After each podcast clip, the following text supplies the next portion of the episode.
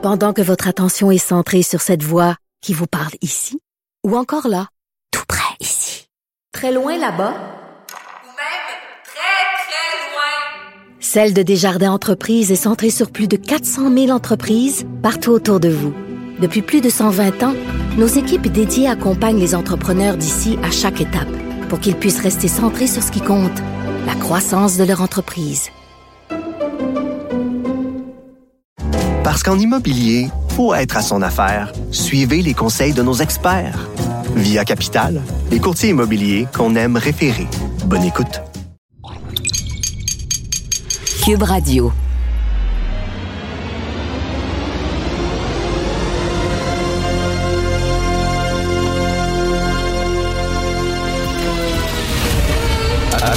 Attention, cette émission est laissée à la discrétion de l'auditeur. Les propos et les opinions tenues lors des deux prochaines heures peuvent choquer. Peuvent choquer. Oreilles sensibles s'abstenir. Richard Martineau. Martino. Un animateur pas comme les autres. Richard Martineau. Cube Radio. I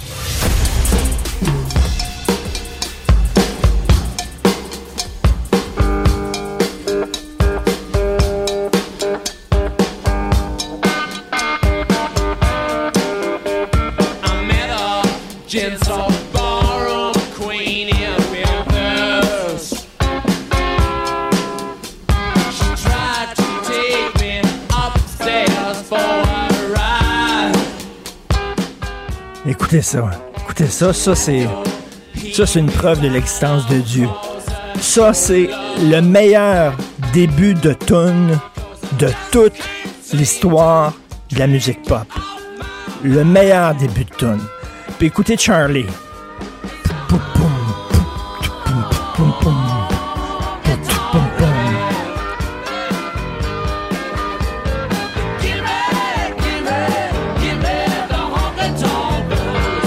Charlie Watts.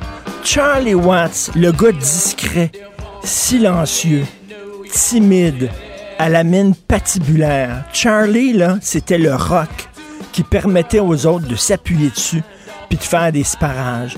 Charlie, c'était la pierre de fondation. Tu pouvais, là, t'étais sûr que Charlie, il gardait le beat. Il était là, là, puis il gardait le beat, puis par-dessus ce beat-là, tu pouvais construire une tune. Mais jamais Charlie te laissait tomber. Et là, je vais faire un parallèle très particulier que vous allez trouver très bizarre.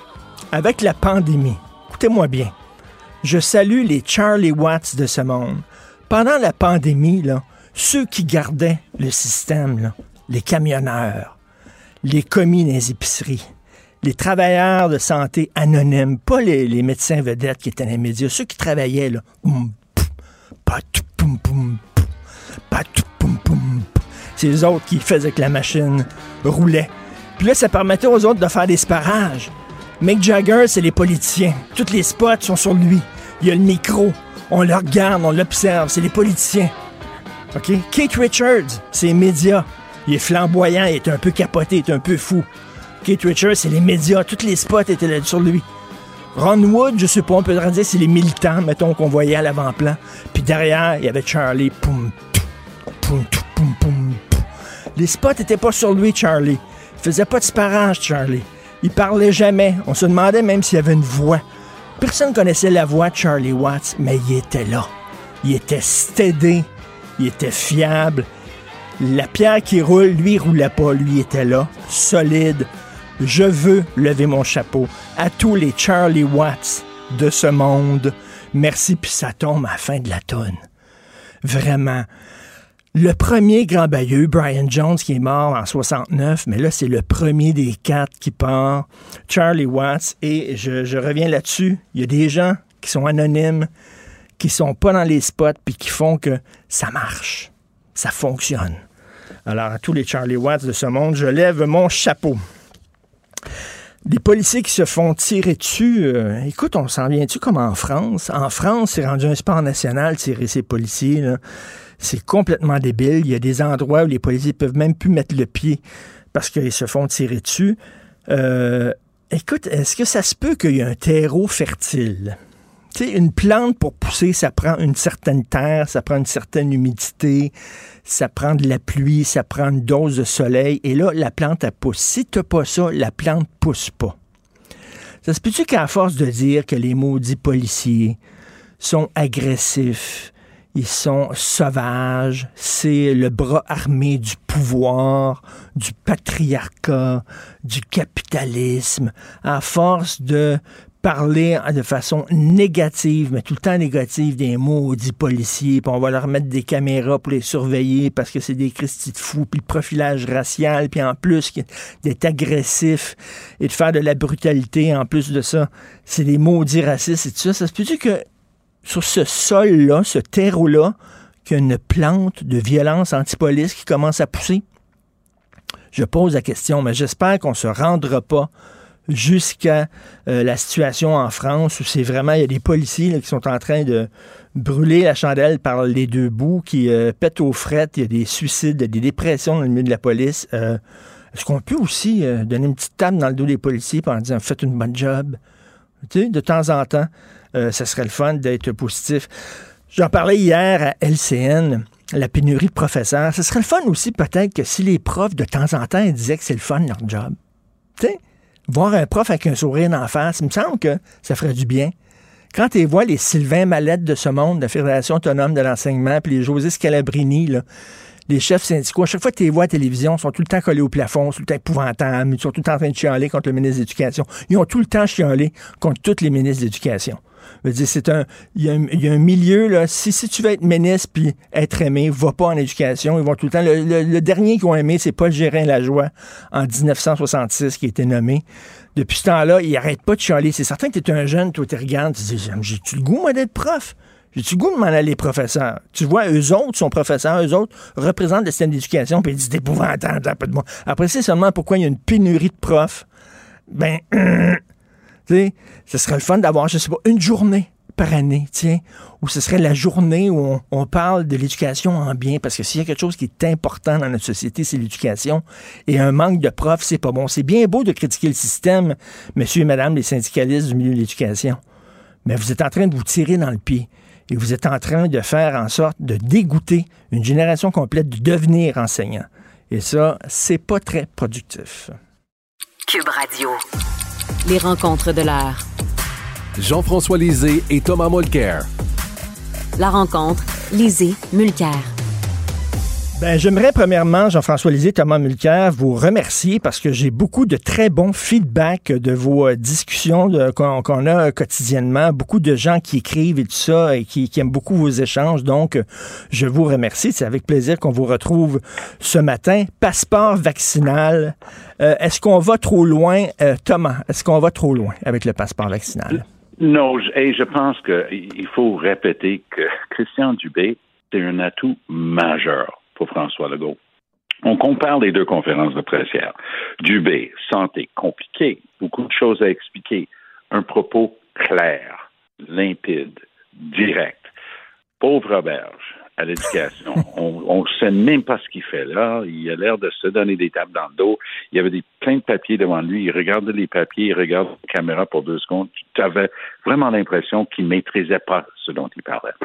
Passeport vaccinal, moi, c'était dur euh, le, mot employé. Il a dit, je veux pas que les anti-vax tiennent le reste de la population en otage et qu'à cause d'eux autres, on remplit euh, les urgences euh, dans nos hôpitaux c'était un appel euh, au gros bon sens. Mm. Et il a dit une chose aussi. Il a dit, vous voulez pas être vacciné? C'est votre choix. Et je respecte ça. Ça, c'était intéressant. Mais il a aussi dit que si vous voulez rester dans votre sous-sol, ça aussi, c'est votre choix.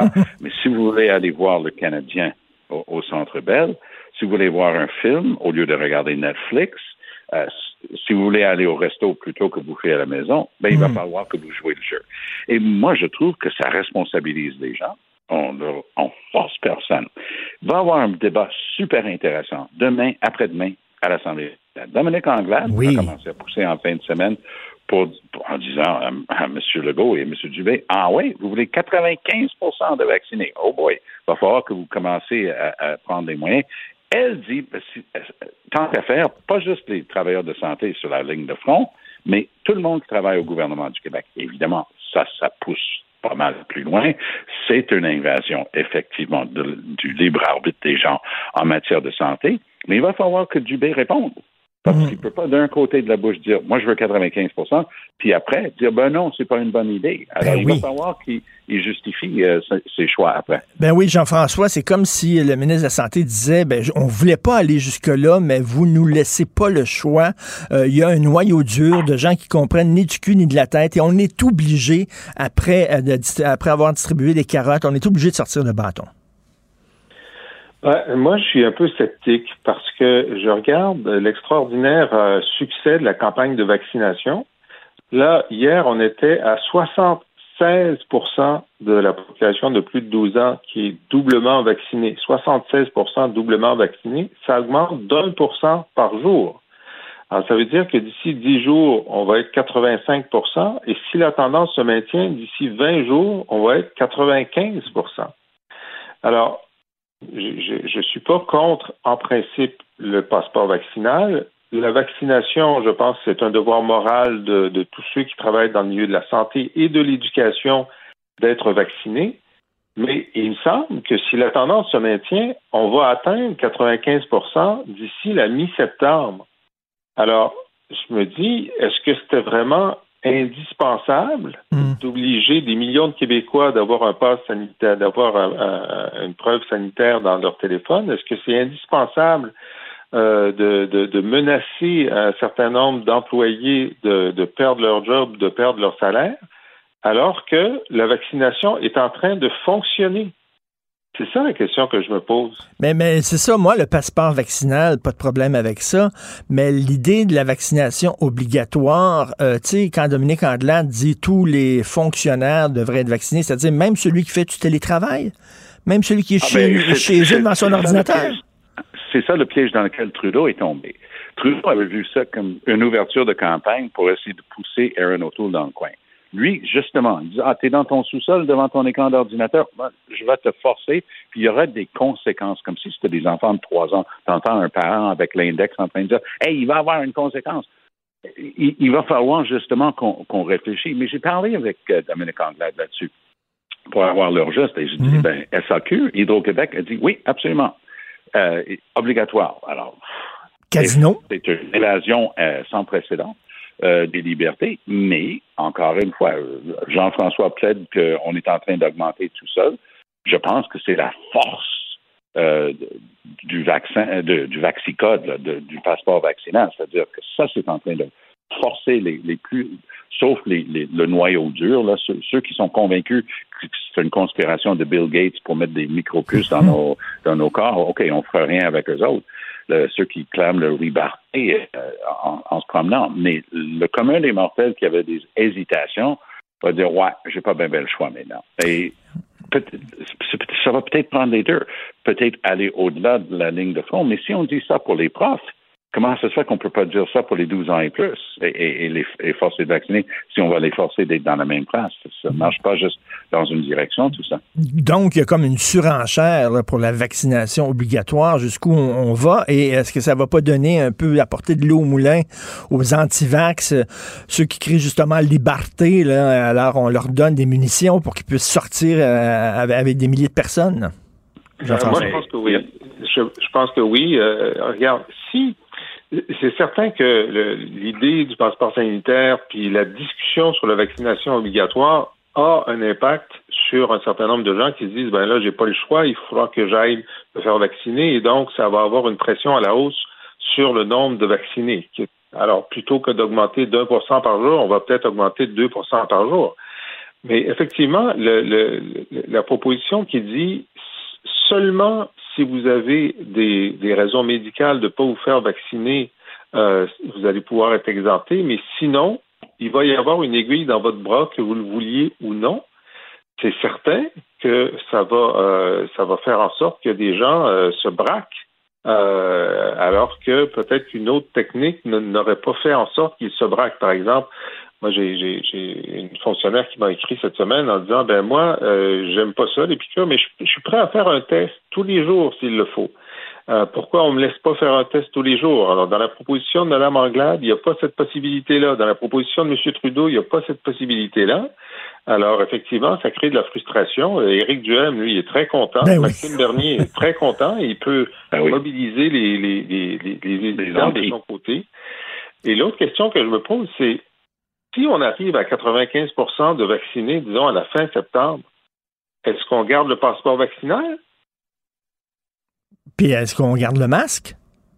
Est-ce qu'on va pouvoir euh, laisser tomber le masque? C'est aussi. Non, mais même le, le passeport, là, parce Oui. que le masque, on dit, bon, mais c'est une mesure de protection supplémentaire, c'est une prudence supplémentaire, mais l'infrastructure que ça demande d'avoir tous un passeport sanitaire parce que il y a trop de gens qui sont pas vaccinés, mais à partir du moment où il reste juste 5% puis s'il reste 5% de non-vaccinés, ça veut dire qu'il y a une bonne portion là-dedans qui sont euh, qui sont non vaccinés pour des raisons médicales. Hein? 2, 3, Ah, mais 4 ça, ça a toujours été exclu, Jean-François.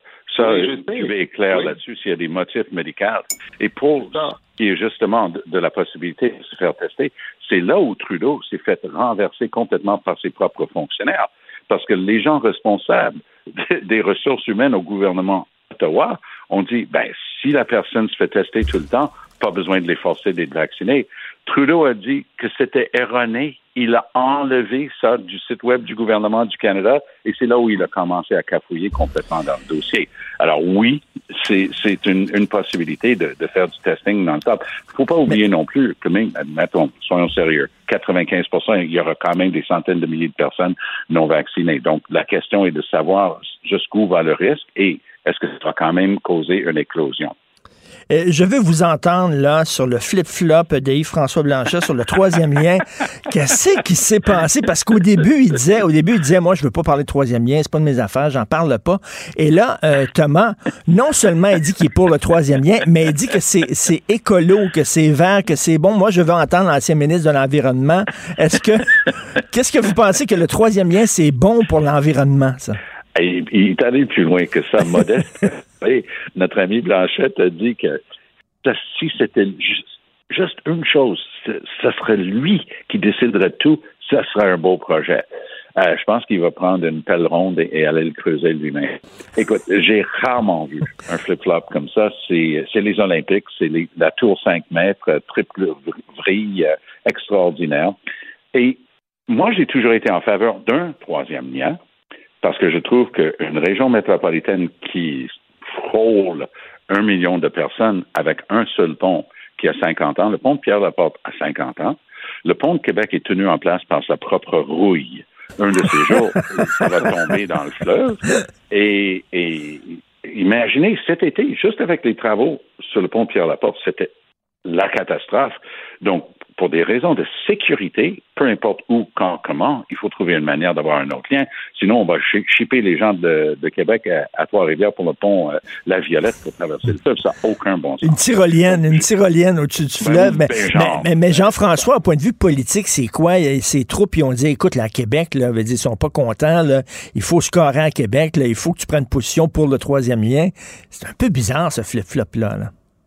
Richard, tu veux que je commente sur la déclaration d'Yves-François sur le troisième lien? Malheureusement, j'entre dans un tunnel. Je te perds. Je t'entends plus.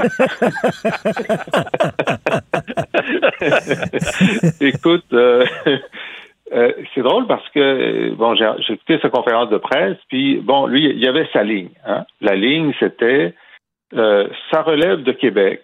Euh, c'est aux Québécois de décider. Il y aura un BAP. Euh, et puis, si Québec demande que euh, l'argent vienne du fédéral, le fédéral devrait envoyer de l'argent, point à la ligne. Et j'ai pas à avoir une position sur le troisième lien. C'est ce qu'il disait jusqu'à hier, ok? Et donc, ceux qui sont euh, plus écologistes comme moi pouvaient se dire, ouais, il est contre, mais il peut pas le dire, évidemment. Puis ceux qui sont pour le troisième lien à Québec disent, ben, il est pour, mais il peut pas le dire. Et là, hier, il a décidé de dire que si lui avait été ministre au moment de la conception du troisième lien, il aurait trouvé une façon pour que ça devienne plus écologique ou que ça devienne écologique. Puis là, effectivement, comme Tom, je me suis dit, ah bon, c'est-à-dire un des plus grands tunnels au monde avec le plus grand tunnelier au Ben monde oui. pour faire passer des voitures. T'as une façon de rendre ça plus écologique. Alors, j'ai simplement une sous-question. Comment? Peux-tu juste nous dire comment? Parce que ça pourrait être utile. On pourrait utiliser cette, cette suggestion si tu as une façon de rendre un, un autoroute Ben oui. souterrain écologique. On, on- ça pourrait servir à toute la planète. Mais là, on parle du plus gros, en- au point de vue diamètre, le plus gros tunnel au monde. Euh, juste le tunnelier, le construire, ça va être quoi? Énormément d'argent. Donc, Thomas, c'est grotesque là, de dire que c'est bon pour l'environnement. Mais c'est, c'est une folie de toute façon, cette histoire de tunnel. Pour le nombre de passagers et d'utilisateurs, on ne parle pas d'un tunnel sous la Manche qui rejoint deux pays de 60 millions de personnes. On parle de Québec-Lévis. Euh, allô, euh, euh, arrive en ville. Puis, outre cela, Puis le trafic à Québec, c'est des- heures de pointe. C'est des heures de pointe. hein. C'est le matin, puis c'est la fin d'après-midi, c'est tout. Là. Oui, mais pas seulement ça. Dès que j'ai entendu que c'était là-dessus qu'ils allaient faire une annonce, avec une idée approximative d'un coût de 10 milliards de dollars, je me suis dit, je rêve. Et je rêvais pas parce que la CAQ entame sa quatrième et dernière année de son mandat. Ils ont rien fait avec le troisième lien pendant trois ans. Il fallait bien qu'ils aient une annonce. Ils, ils ont annoncé ça. C'est évident, c'est clair comme l'eau de roche, qu'il n'y aura jamais de tunnel entre Québec et Lévis. Ça, c'est évident. Mais c'était Ah une ouais. annonce. C'était une annonce pour les permettre de finir leurs élections l'année pas? prochaine et de passer à autre chose. Oui, Jean-François? Voilà, écoute, moi, je- je- j'espère que tu as raison, Tom, mais, euh, mais et, disons, posons l'hypothèse non improbable, la possibilité est non nulle que la CAQ ait un deuxième mandat, OK?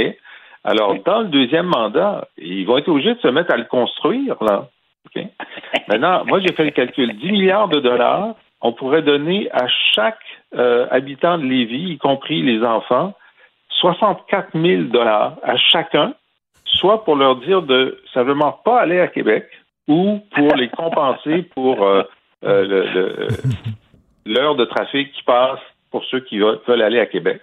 On économise, on économise le, le tunnel, mais on leur donne chacun 64 000 En tout cas, c'est un bon. flip-flop. Ils chacun un Mercedes. C'est bon. ça. Oui, c'est un flip-flop spectaculaire.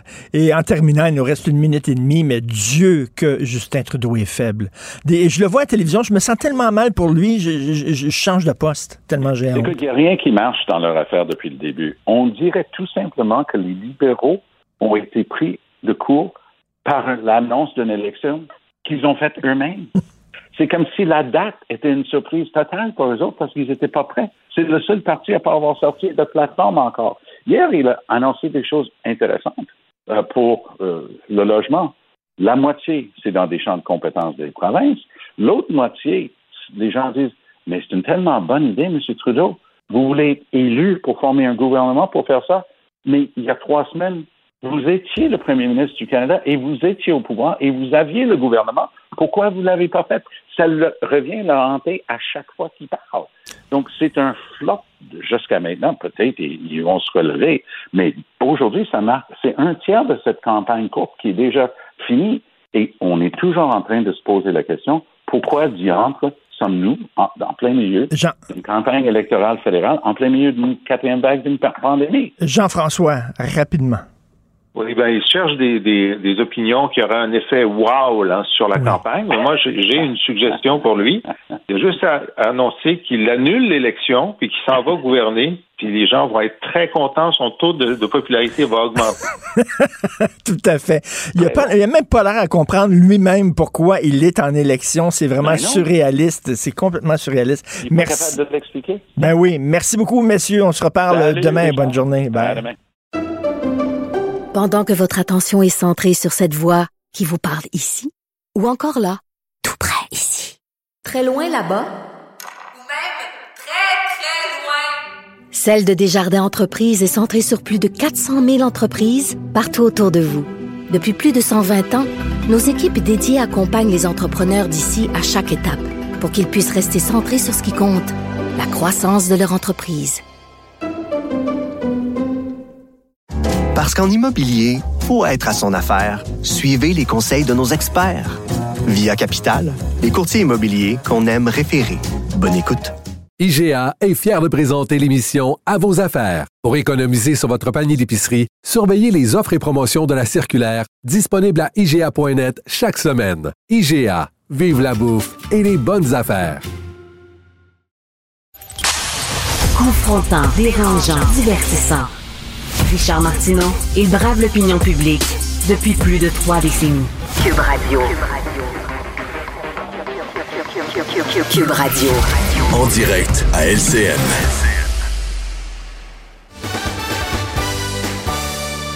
Alors Richard, quand j'ai reçu le sujet de ta chronique, j'ai dit qu'est-ce qui est en train de nous préparer là? Il semble que, comme tu le dis, mon oncle Richard est à bout. Je t'aboute.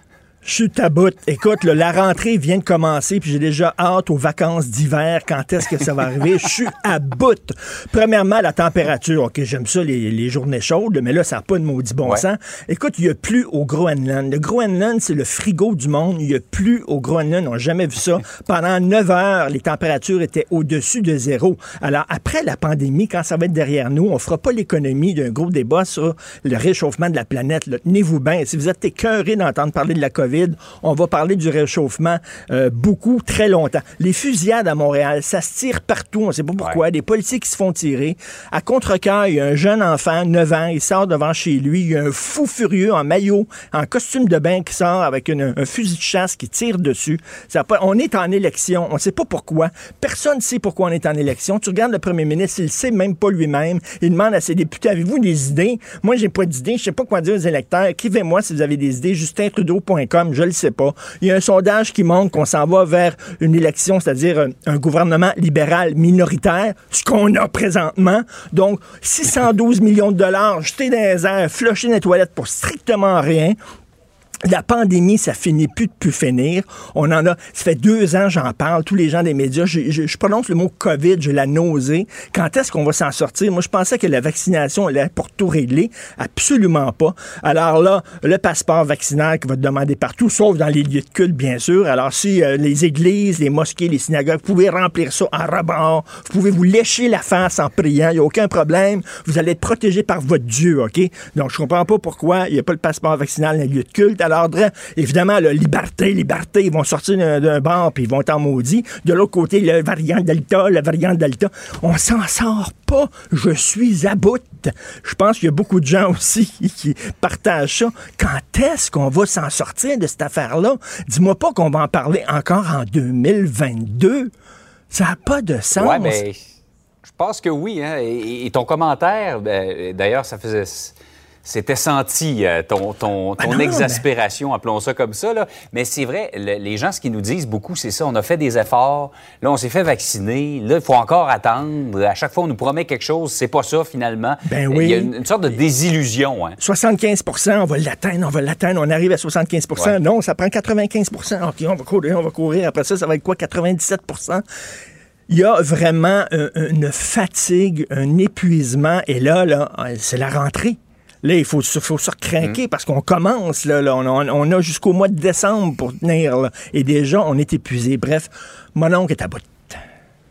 Ben, ben justement, faut pas garder ça en dedans, Richard. Et tous les matins à 8h30, on est prêt à accueillir euh, justement tes, tes réflexions.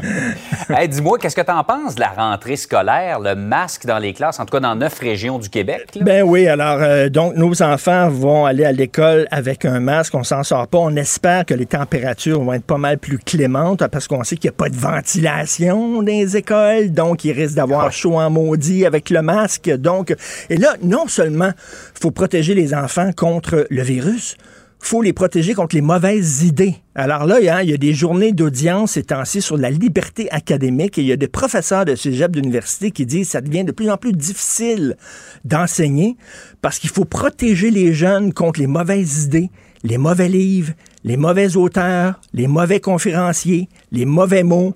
Alors là, nous, comme parents, on dit que là, il faut protéger nos enfants contre le virus, il faut protéger nos enfants contre les mauvaises idées. Qu'est-ce qu'on fait? Je vais vous dire comment faire exactement à la maison pour protéger correctement vos enfants. Alors, vous prenez votre petit lapin à la maison qui est là, Ah, qui ah s'en oui, va ah à l'école. Vous allez chez Bureau, en gros, vous achetez du papier bulle que vous mettez comme ça. Et là, vous sortez du scotch tape. Et voilà. Vous pouvez maintenant envoyer votre enfant à l'école il va être parfaitement correct, protégé des mauvaises pensées, des mauvaises idées, des mauvais virus. Et même Tout de va la bien. COVID. Et même de la COVID. Absolument. Le papier bulle, réponse à tout. À bout. On se reparle demain. Ah, justement. Hey, Richard, d'ailleurs, pour passer ta, ta frustration, euh, péter des- les, les- les bulles du papier bulle, ça fait du Ah bien. oui, ça fait vraiment Ça du bien, effectivement. Je vais faire ça en regardant les CN. Poup, poup, poup. Merci. Salut, Richard. Bonne Salut, journée. Bonne journée. Pendant que votre attention est centrée sur cette voix qui vous parle ici, ou encore là, tout près ici, très loin là-bas, Ou même très, très loin. Celle de Desjardins Entreprises est centrée sur plus de 400 000 entreprises partout autour de vous. Depuis plus de 120 ans, nos équipes dédiées accompagnent les entrepreneurs d'ici à chaque étape pour qu'ils puissent rester centrés sur ce qui compte, la croissance de leur entreprise. Parce qu'en immobilier, pour être à son affaire, suivez les conseils de nos experts. Via Capital, les courtiers immobiliers qu'on aime référer. Bonne écoute. IGA est fier de présenter l'émission À vos affaires. Pour économiser sur votre panier d'épicerie, surveillez les offres et promotions de la circulaire disponible à IGA.net chaque semaine. IGA, vive la bouffe et les bonnes affaires. Martineau, il n'y a pas le temps pour la controverse. Il a jamais coulé l'eau sous les ponts. C'est lui qui la verse. Vous écoutez Martineau. Cube, Cube Radio. Alors, c'est avec plaisir que tous les matins, je discute avec mon ami euh, Félix Séguin, journaliste au bureau d'enquête de Québécois. Félix, c'est le moment de vérité. Je vais te poser une question qui est très, très importante et euh, peut-être va en découler le- l'avenir de notre amitié entre toi et moi. Je te, pose, je te pose la question. Le monde est divisé en deux. Je sais pas si tu le sais. Tu es Beatles ou tu es Stones? Je suis. Stones. Ah, voilà. C'est pour ça que t'es mon ami. Voilà. Explique-moi suis- explique-moi pourquoi t'es Stones. Ah, écoute, pour, pour plein de raisons qui relèvent d'ailleurs euh, de, de, de la génération dans laquelle je suis. Euh, moi, t'es pas sans savoir que euh, j'aime beaucoup la musique et la musique de toutes les époques, en fait. Euh, sauf que euh, les Beatles, pour moi, sonnent un peu plus vieux que les Stones. Les Stones ont toujours euh, m'ont toujours accompagné dans une certaine forme de, de rock très hip. Euh, Et euh, pour cette raison, je préfère les Stones parce que euh, je, je, je me suis attaché aussi à Charlie Watts. Euh, je me suis attaché aussi à Keith Richards. Je me suis attaché aux membres du groupe, un peu moins à Mick Jagger par exemple. Euh, je me suis également euh, plu beaucoup à voir que ces musiciens-là étaient des vrais hétéroclites de la musique. Euh, bon, on sait que Charlie Watts euh, euh, faisait du jazz dans ses temps libres, Oui. même enregistré, même venu au Festival de jazz de Montréal. Je me rappelle, je l'avais vu d'ailleurs. Ah oui. Euh, et je pense qu'il a même, euh, je pense qu'il a même fait un, un, un, un duo de batterie avec Jack de Jonette. Euh, et euh, puis j'adore aussi euh, la guitare de, de Richards. Pour la raison pour laquelle je l'aime, c'est qu'il verse dans une musique que moi j'aime, c'est-à-dire le country rock. C'est un gars, tu sais, si, si Charlie Watts est un gars de, de jazz à la base, moi, je pense que euh, Richards est un gars de country folk et c'est la musique que j'aime. Bref, j'aime beaucoup, je préfère Le, le- le côté, le, côté blues et le côté un peu sale, un peu, un peu cul aussi, un peu sexuel des Stones, alors que les Beatles étaient beaucoup plus cérébrales, cérébraux. Et euh, Oui. c'est drôle, hein, les, les- les- c'est les Beatles qu'on trouvait intellectuels, les Stones qu'on trouvait voyous. Or, les- c'est les Beatles qui étaient ouvriers, qui venaient d'un milieu très pauvre, très ouvrier, alors que les Stones venaient d'un milieu très bourgeois, petit bourgeois. Et C'est vrai, assez- c'était des bourges. rigolo. Oui, c'est- écoute, Oui, on écoute c'est vrai. rapidement, vite, vite, là, rien qu'un petit peu d'une d'une tune des Stones. Ouais, donc. You can't always get what you want. But if you try sometime, well, you might just find that you what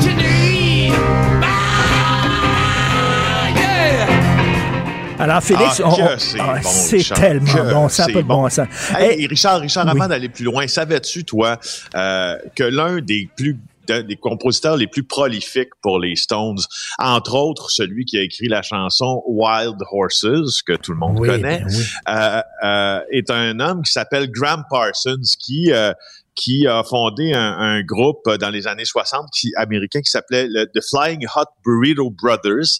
Euh, et, euh, et cet homme-là, est, dont la muse était Emmylou Harris d'ailleurs, euh, et euh, cette, euh, cette, euh, ce, ce- cet homme-là est mort euh, euh, dans, dans, à, la, à la fin vingtaine, je, si je ne m'abuse, mais il a laissé de grandes, grandes chansons comme Lovers. Et si tu vas Ah. sur n'importe quelle application, taper, euh, euh, ben là, je te dis Lovers parce que c'est aussi lui qui a écrit Lovers pour Nazareth. Wow, Euh, mais si tu vas sur une n'im- toune. Ah ouais, ouais, c'est une tune, mais euh, la- la- donc la base de ces chansons-là, c'est des bases country et euh, country folk, je te dirais. Et euh, donc c'est lui qui a écrit Wild Horses Ben, merci, pour, euh, pour Graham, Stones. Graham écoutez ça. Parsons. On va regarder ça. Ouais. Écoute, euh, you can't always get what you want, c'est ce qu'on pourrait dire aux anti-vax. Ah mon Dieu, hey. But, but, Écoute, but, but, but, you get what you need. But you get what you need, indeed. Euh, bon, là, tu- bon, tu vois, moi, je veux, je veux, je veux aborder un angle euh, avec toi, tu sais, qui a, qui a peut-être pas beaucoup été abordé. Là, on le sait maintenant. Euh, euh, Christian Dubé là, a durci le ton là, euh, à l'endroit des antivax. On peut plus laisser des personnes non vaccinées remplir nos hôpitaux. On doit protéger la santé de la population de notre personnel de la santé et on doit protéger notre économie. Fin de la citation de Christian Dubé en conférence de presse hier. Il va annoncer aujourd'hui à peu 550 là, nouveaux cas de COVID-19 majoritairement liés au variant Delta. Il va aussi annoncer 16 hospitalisations. 90% des hospitalisés sont des non-vaccinés. Euh, donc, voici le portrait d'aujourd'hui, euh, évidemment en lien avec le passeport sanitaire. Puis moi, j'étais en train de me dire, parce que tu vois, toi et moi sommes des ennemis né- nécessairement du peuple, hein, c'est Ben très oui, clair, ben oui. parce que euh, on n'a pas euh, la- le, le cerveau assez développé pour contester quoi que ce soit hein, dans les mesures sanitaires. Donc, on gobe le discours officiel, puis on le, on le régurgite à nouveau pour nos auditeurs. Moi, je voulais juste dire une chose là, euh, là-dessus. Moi, je, je crois d'ailleurs qu'on a le droit de remettre en question euh, certaines mesures. On peut remettre en question tout ce qu'on veut, en fait, mais moi, là où j'ai une certaine remise en question euh, sur les mesures sanitaires, ce ne sont pas sur les mesures elles-mêmes, mais ce sont sur leur euh, date butoir. Tu sais, Hmm. je, je, Hmm. je, je pense que ceux qui questionnent les mesures sanitaires, euh, ben, en tout cas ceux qui le font de manière intelligente, là, euh, qui ne sont pas là à s'époumoner, parce que questionner la- les mesures sanitaires, ça veut pas dire nécessairement que tu n'es pas vacciné. Hein? Non, non, questionner non. les mesures sanitaires, ça peut vouloir dire aussi que tu te préoccupes du, du fonctionnement de l'État puis de la gouvernance en lien avec ces Ben, mesures-là. c'est ça, parce que quand il y a des manifs, là, bon, bien sûr, nous autres, les médias, et, on connaît la nature de la bête, on met les projecteurs sur les plus coucous de la gang. Oui. Sauf que, bon, il y a des gens qui se promènent, eux autres, puis qui sont vaccinés, puis c'est pas des fous, mais qui posent des questions légitimes, qu'on a le droit de Oui. poser. D'ailleurs, tu vois, une des questions, je trouve, les plus légitimes, tu vois, c'est, la forme de, de peur qui manque de, de check and balance dans notre dans notre gouvernement, qui gouverne un peu par décret, euh, ben pas beaucoup, mais, mais mais un peu quand même sur la question des mesures euh, sanitaires. C'est des décrets qui sont passés. C'est puis tu vois, on a eu une bonne un bon avant-goût, si tu veux, euh, qu'on n'est peut-être pas gouverné comme certains le pensent par des coucous, parce que tu vois, regarde, euh, c'est à petite échelle là, mais on a appris hier que Montréal a mis fin à son état d'urgence. La ville reste en mode alerte, mais c'est une mesure qui, a est adoptée en mars 2020 qui donnait des pouvoirs exceptionnels à la ville pour mobiliser des ressources matérielles, humaines, financières pour l'aider dans sa gestion de crise.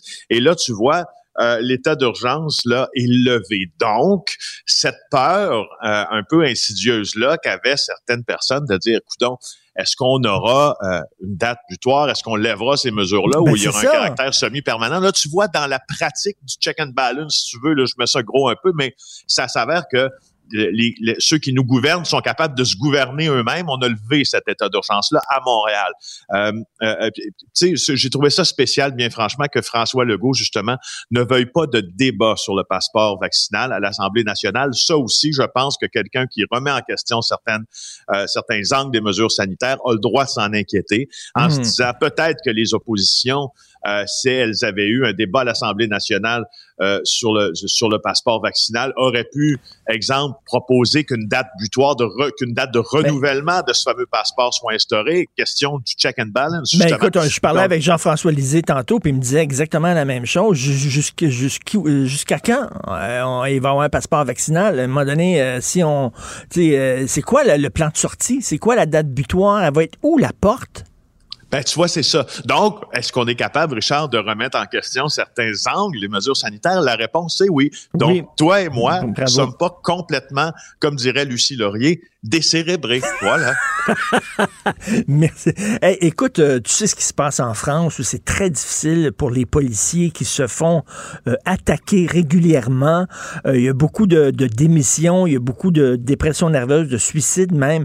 J'espère qu'on n'arrivera pas jusque-là, mais il semble avoir, écoute, les policiers, on dirait qu'ils sont fair game. on, leur tire dessus ces temps-ci à Montréal. Ouh, ça, je te dirais, mon cher, je prendrais la formule très populaire et en langage très populaire, check ça aller parce que euh, si si on est en train là d'assister à ce qu'on pense être en train d'assister, euh, ça va euh, ça va être difficile tantôt parce que là il y a eu une deuxième attaque en moins d'une semaine par arme à feu contre des policiers et là ça s'est passé hier. ça s'est passé près du CUSUM. C'est des policiers du SPVM, deux policiers qui ont été ciblés par des coups de feu. Euh, il y a eu un petit point de presse assez improvisé d'ailleurs du chef de police Sylvain Caron pour euh, euh, dire hier que c'était un crime gratuit inadmissible qui visait ah deux agents qui sortaient du, centre universitaire de santé McGill. Il y a une police mais c'est pourquoi eux, pourquoi eux, c'est quelqu'un qui voulait tirer sur des policiers, n'importe quel policier s'en foutait ou il voulait, il visait vraiment ces deux-là. Euh, c'est ça qu'on ne sait pas exactement. Donc, on a perdu euh, Félix. Allô, est-ce que Félix est là? Semaine, là, des policiers pris pour cible, random, comme ils disent en anglais, au hasard. Alors, euh, je voulais juste souligner que, écoute, si on commence, si on, si on emprunte cette pente glissante là, ça va être débile tantôt. Ça va être débile. Écoute, on veut pas se ramasser, comme je disais en début d'émission, on veut pas se ramasser comme en France, où c'est rendu quasiment un sport national d'attaquer les policiers. Ça n'a pas de maudit bon sens. Merci beaucoup, Félix. Plaisir. Salut, merci. L'émission de Richard Martineau est aussi un balado. Écoutez au moment qui vous convient en vous rendant sur l'application ou le site cube.radio. Nous allons parler avec M. Patrick Provost, qui est professeur titulaire à l'Université Laval, département de microbiologie, infectiologie et immunologie. vous allez dire, ah non, pas encore le virus. On va pas encore parler de virus. Non, non, non. on va parler d'une autre forme de virus, peut-être. Le virus de la rectitude politique. Alors parce que vous le savez que c'est la commission euh, sur la reconnaissance de la liberté académique. Euh, il y a des professeurs qui disent que ça devient de plus en plus difficile d'enseigner à l'école à cause de deux choses. Le mouvement woke qui disent que tu devrais pas aborder tel sujet, aborder tel auteur, aborder tel livre, inviter tel conférencier, tout ça. Mais aussi euh, l'infiltration, on pourrait dire, du milieu académique par les entreprises privées hein, qui financent des projets de recherche, qui financent des départements puis là, euh, qui finalement tiennent les professeurs un peu par les bijoux de famille, parce que là, écoute, euh, est-ce que tu vas critiquer la personne qui te finance? Donc, euh, la liberté académique est menacée d'un côté à la gauche par le mouvement woke, de l'autre, on pourrait dire à la droite par l'entreprise privée.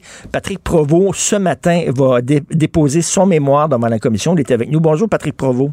Bonjour, M. Martineau. Alors, ben, si je vous comprends bien, j'ai euh, lu votre mémoire que vous allez présenter. En fait, ce que vous dites, c'est que la menace à la liberté académique euh, vient de deux fronts, finalement. Ben, cette menace-là, elle est bien réelle. Euh, c'est ce que j'ai fait valoir là, dans mes quatre lettres d'opinion que j'ai publiées dans les médias cet été. je soulève dans ces lettres-là de nombreuses questions et puis, j'ai bien hâte là, de, présenter devant la commission. D'ailleurs, le mémoire est public là, depuis hier, si je comprends bien. Et puis, donc, au cours de la commission, je vais essayer de, bonifier, euh, complémenter euh, ce que j'ai rapporté. Donc, là, c'est pas de la paranoïa de certains professeurs en disant on a, moins de liberté qu'avant, notre liberté fond comme neige au soleil. Euh, comme vous dites, c'est une menace réelle. Oui, c'est pas c'est pas une paranoïa. D'ailleurs, votre introduction est excellente. Là. Euh, il y, a, un malaise. Euh, on, peut sentir un malaise sur le campus. Euh, évidemment, moi, je parle de l'Université Laval parce que j'y suis depuis 20 ans. Maintenant, j'ignore ce qu'il en est pour les autres universités. Mais ce que je peux témoigner, c'est que justement, ce lien-là entre les intérêts privés et l'université publique, qui est en fait favorisé hein, par le, par le sous-financement de notre système d'éducation. Donc ça, ça a des effets pervers. Et puis, de différentes façons. Euh, mais ce qui m'a vraiment outré, c'est euh, la divulgation de la clause de confidentialité absolue entre l'Université Laval et le Port de Québec. Euh, une clause qui obligeait les signataires non pas seulement à garder toute information confidentielle, mais l'existence même de l'entente confidentielle. Donc, d'après moi, c'est pas, c'est pas acceptable. Ben, c'est ça, parce que, bon, euh, la, la, la, menace euh, à la liberté académique venant du mouvement woke, on en a amplement parlé. On n'a pas besoin de rappeler ça. Les gens savent exactement de quoi on parle. Euh, ça fait tous les médias. C'est très difficile d'aborder certains auteurs, de dire certains mots, etc. Et là, les professeurs veulent être protégés hein, parce qu'ils ont peur de perdre leur job au moindre petit dérapage. On en a beaucoup parlé, mais là, vous, vous êtes dans du milieu des sciences, vous êtes au département de microbiologie. Euh, dans le milieu des sciences, ben, ça coûte cher faire des recherches scientifiques. Alors, on se tourne beaucoup vers l'entreprise privée. Et euh, s'il y a des entreprises privées qui sont prêtes à donner de l'argent pour financer des recherches, c'est pas parce que par grandeur d'âme ou par grande générosité, c'est parce qu'entre autres, ils veulent profiter de ces recherches-là pour leur propre business. Et là, euh, les chercheurs, ça vous met, ça vous met dans une drôle de position. Là. Effectivement. Et puis ça, ça va dans les deux sens. Euh, il y a des chercheurs qui peuvent faire des découvertes et puis ça, ça peut donner naissance à une compagnie. Mais il y a aussi les, compagnies privées qui ont recours à l'expertise des, universitaires pour leurs propres travaux. Donc, c'est important à ce moment-là de, de, fixer des balises claires. Mais à ce moment-là, je dois dire que moi, je serais plus en faveur que l'entreprise privée se plie aux exigences du milieu public plutôt que l'inverse. Mais là, est-ce qu'on a besoin d'une loi spéciale? Parce que c'est ça la question. Est-ce qu'on a besoin d'une loi pour protéger la liberté académique ou alors les règles internes euh, des institutions euh, académiques, des institutions scolaires, des cégeps, des universités sont, sont déjà suffisantes pour protéger les profs? Ben, disons, oui. Euh, il y, a quand même... Les conventions collectives, entre autres. Exactement. Donc, il y a plusieurs universités qui ont dans leur convention collective, comme à l'Université Laval, avec le SPUL, le syndicat des profs, on a euh, la liberté académique qui est bien protégée. Donc déjà, on a là un outil qui permet de protéger la liberté académique. Maintenant, il suffit de l'appliquer. Et puis, si euh, un professeur exerce sa liberté académique et puis qui fait l'objet de représailles, je pense qu'il est important que l'institution prenne sa défense et justement respecte l'esprit de la convention collective. Euh, et, c'est important aussi de protéger les lanceurs d'alerte. Les gens qui à l'université disent écoutez, là, nous autres, euh, notre département, par exemple, est financé par Mocento, puis je peux rien dire contre eux autres. Là, ils sont en train de, de, me réduire au silence. Il faut protéger ces gens-là. Ça, c'est un gros problème là, de, que les entreprises privées cherchent à réduire au silence les lanceurs d'alerte. Et c'est d'autant plus important de les protéger, ces lanceurs d'alerte-là. D'ailleurs, on l'a vu avec Louis Robert, hein, l'agronome, ben oui. Euh, qui a dénoncé justement l'influence indue là, des, des, de l'entreprise privée. Là. Euh, et puis, c'est la même chose au, niveau des universités. Euh, je ne me considère pas comme un lanceur d'alerte, tout simplement parce que j'ai une liberté académique, liberté d'expression que j'exerce mais euh, j'essaie d'attirer les lumières sur des nombreux problèmes qu'on vit au, sein des universités, qui est dû principalement au sous-financement.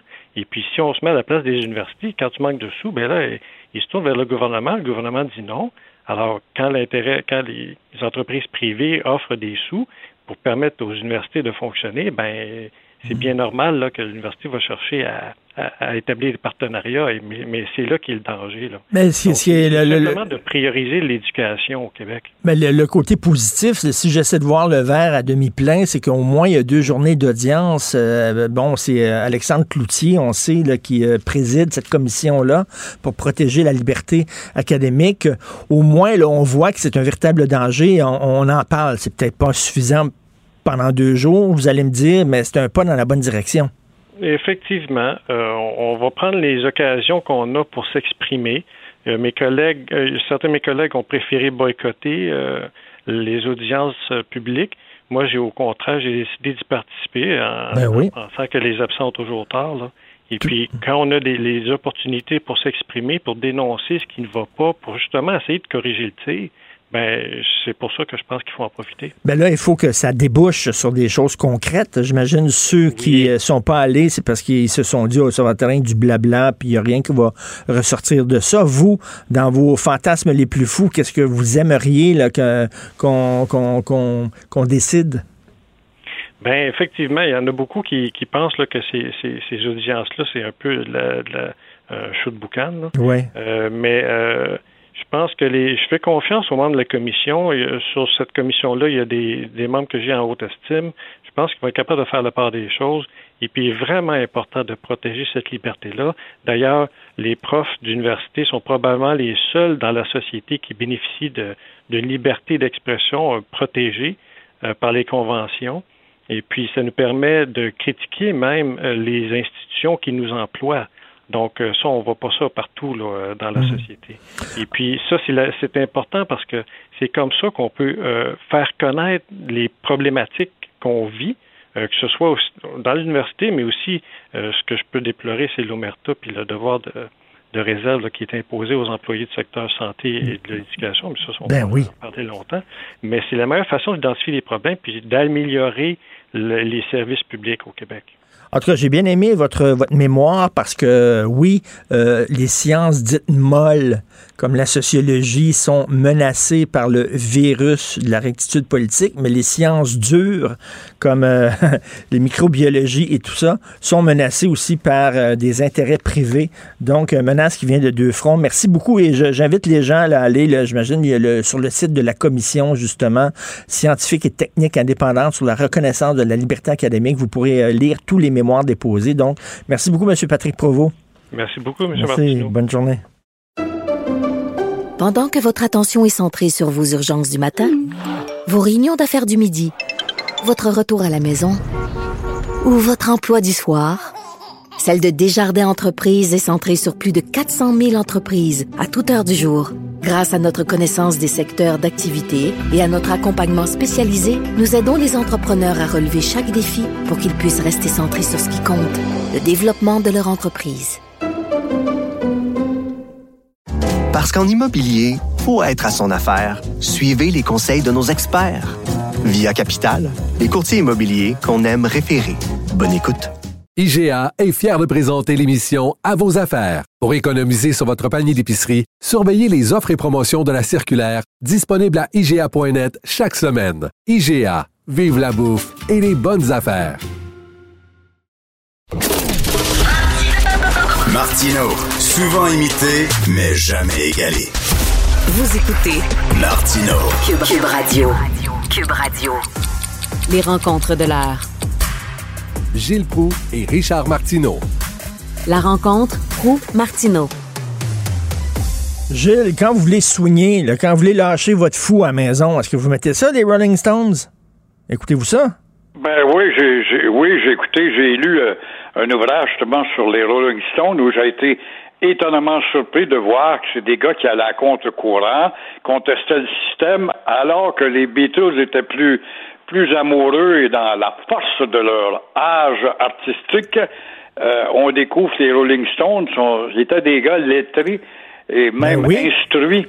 Et là, ben, la perte de ce batteur-là, on en fait beaucoup de bruit. Mais il y a des gens qui vont dire qu'est-ce qu'on a à faire tant de tapage autour des gars qui battaient une batterie quand même? Mais il faut croire, je ne connais pas assez la musique et le rock pour savoir qu'il était à part et vraiment un gars génial. Oui, oui, c'est un sacré groupe. Alors, écoutez, là, euh, qu'est-ce que qu'est-ce que vous en dites de ça, les- le, le passeport sanitaire? Est-ce qu'il n'y avait pas le choix ou euh, ça, on aurait pu s'en passer?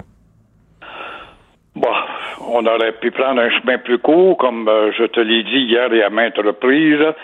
Ceux qui veulent pas, c'est bien dommage, mais vous allez devoir payer quand vous allez vous présenter à l'hôpital. Mais là, euh, c'est parcimonieux, en attendant de retomber dans un autre cas euh, déplorable, parce que là, on dit, bon, dans neuf régions pour les écoles, euh, il va suffire qu'un enfant d'une école ait changé de ville pour qu'il arrive quelque chose. On est toujours à la case zéro. Et ça démontre vraiment notre, notre manque de volonté, de capacité de radicalisme. Parce que pas un mot qui plaît au wokisme, à la rectitude, le radicalisme. Quant à moi, j'aurais été un tenant du rad- radicalisme. Et, euh, euh, bon, on est en élection, on parle beaucoup des élections fédérales, mais on- il va y avoir aussi des élections municipales. On en parle moins. Euh, Il y a des gens qui devraient s'attendre à des hausses de taxes. là. c'est très intéressant. Ça, c'est bon. Il y a eu l'inquiétude qui a été exprimée hier. Et euh, ça n'a pas fait de, de, bruit du tout. Montréal a tellement alourdi sa dette. On est passé de 9 à 11 milliards euh, que des actuaires voués à la cause des petits propriétaires voient du noir à l'horizon et c'est pas loin.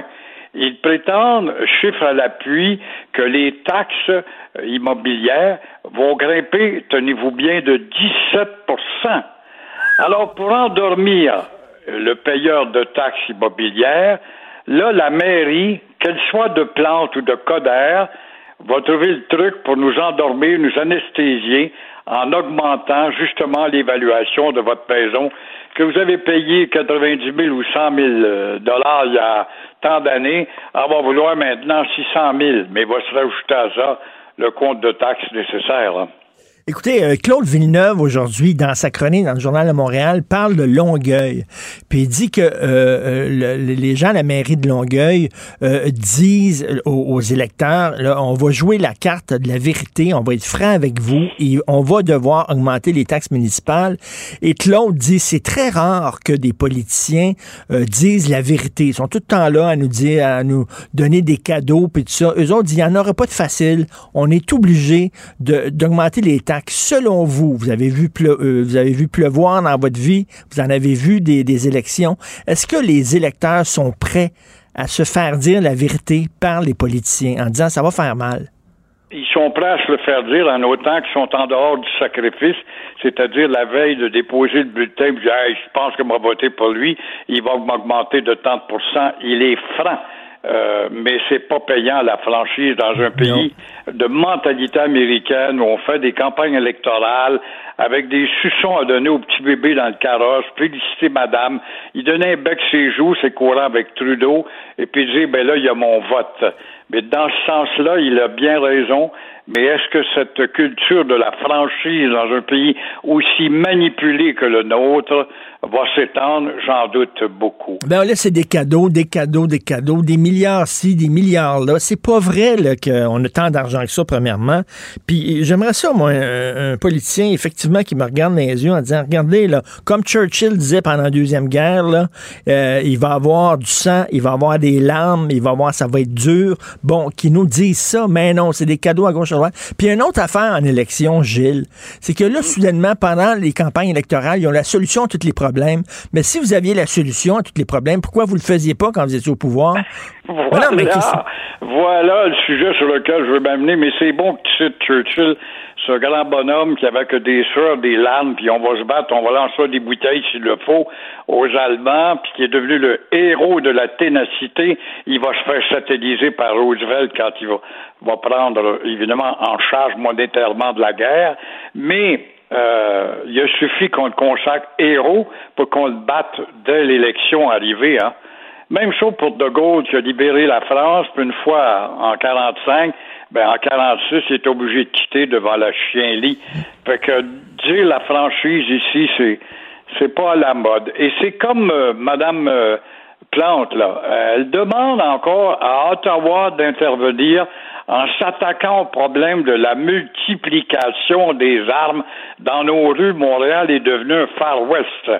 Ottawa doit sécuriser nos frontières pour empêcher les armes d'entrer, de dire cette reine de la naïveté. Et son successeur ou celui qui aimerait lui succéder dirait exactement la même chose. Alors, en aucun moment, en aucun moment, Valérie ose dire Sécuriser nos frontières, ça passe par aquassassiner. Voilà un endroit où il ne faut pas toucher. Le wokisme, la rectitude nous surveille. Une réserve qui touche à la frontière américaine, à l'Ontario et au Québec.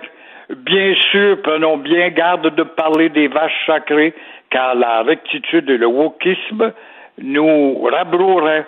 Alors demeurons des souris blanches et Montréal devient de plus en plus, comme on le voit encore à l'hôpital de McGill, un véritable Far West. Non, non, ils commenceront pas à critiquer les réserves. Non, ce qu'ils vont dire, par exemple, dans leur discours, c'est quand ils vont parler de Montréal, nous sommes en territoire Mohawk non cédé. Ça, ils vont le dire. Mais de comment dire que- ça se fait que cette maudite folie, cette contagion, comment se fait-il qu'on a des historiens de haute gamme qui ont étudié, qui ont des doctorats en histoire? Jacques Lacourcière, avant de mourir, avait donné une conférence avec d'autres. Gilles Laporte et combien d'autres, aussi ferrés, plus connaisseurs que ces maudits petits historiens qui viennent de l'Université Concordia, une université de trottoir, soit dit en passant. Et là, on va nommer un historien de l'Université Concordia pour voir euh, quels sont les impacts et l'enracinement des Mohawks sur le territoire de Montréal. La géographie et l'histoire sont là avec les dates. Ils étaient là sous Jacques Cartier. Ils n'étaient plus là quand Champlain arrive 70 ans plus tard, chassé par les alliés des Français. Mais t'es pas capable de rentrer ça. On n'écoute pas. Ce que je dis n'a pas de résonance. Toi-même, tu le dis. D'autres.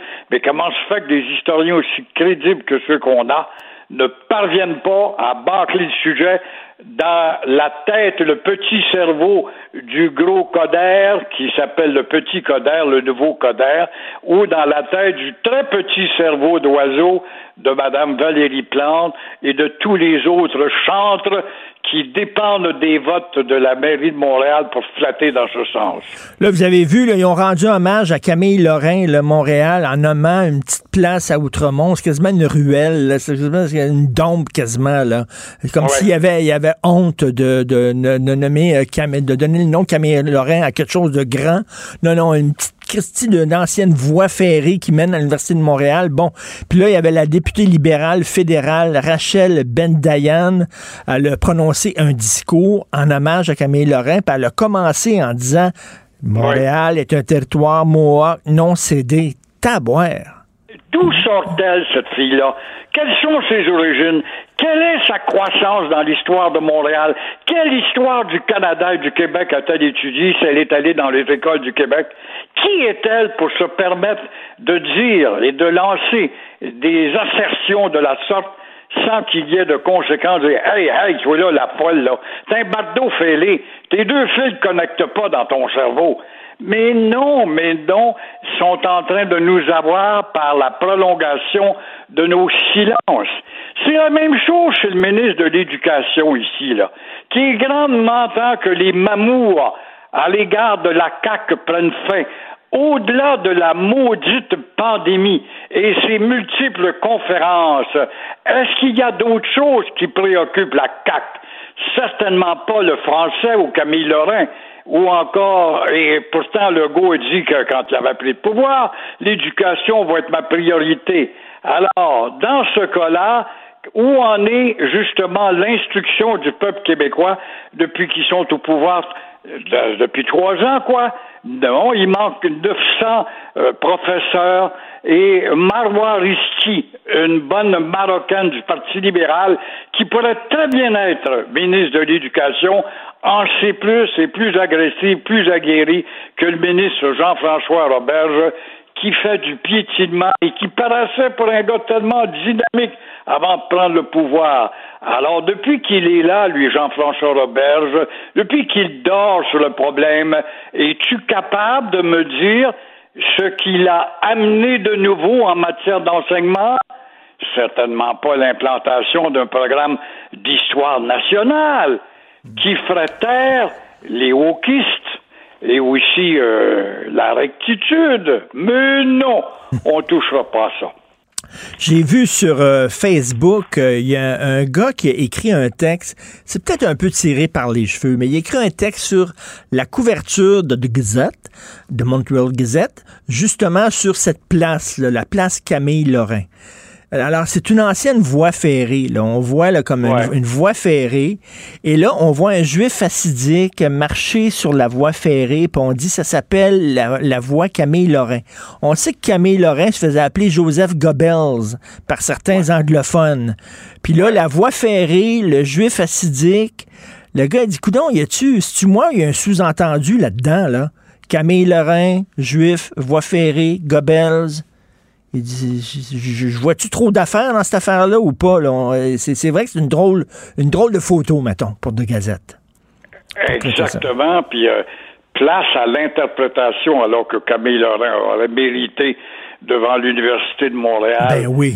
Ou l'Institut de psychiatrie, ou je ne sais trop où, l'hôpital Quartier-Ville où il travaillait, un immense monument dans le fond. Et on le vante, et Jolin Barrette le vante, le go non, mais Jolin Barrette est sincère, mais on voit très bien que ce gars-là est muselé. Alors, on a beau le vanter, mais on vient pas à bout de le faire rayonner et de ressusciter ce qu'il nous a donné, une loi 101 applicable, respectueuse de la maudite minorité, broyarde la plus chouchoutée en Amérique du Nord, mais le message ne passe pas. Et en terminant, est-ce que vous savez pourquoi on est en élection, vous, au fédéral?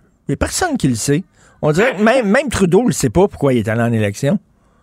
Trudeau, il sait même pas s'il avance ou s'il recule, puis un sondage ce matin, bon, qu'il fait perdre quelques plumes, mais qu'il ne menace pas. Il va être élu minoritairement avec 622 millions dans le rouge pour rien du tout.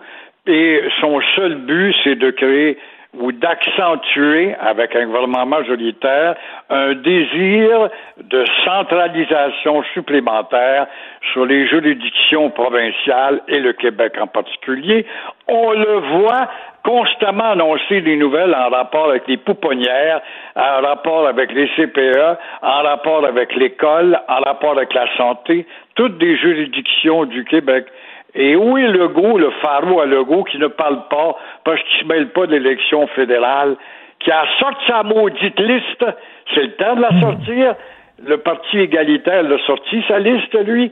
Sors-la, Legault. Il y a, la dernière élection, tu avais dit que le pétrole euh, d'Alberta est à sale. Oh, que ça faisait audacieux.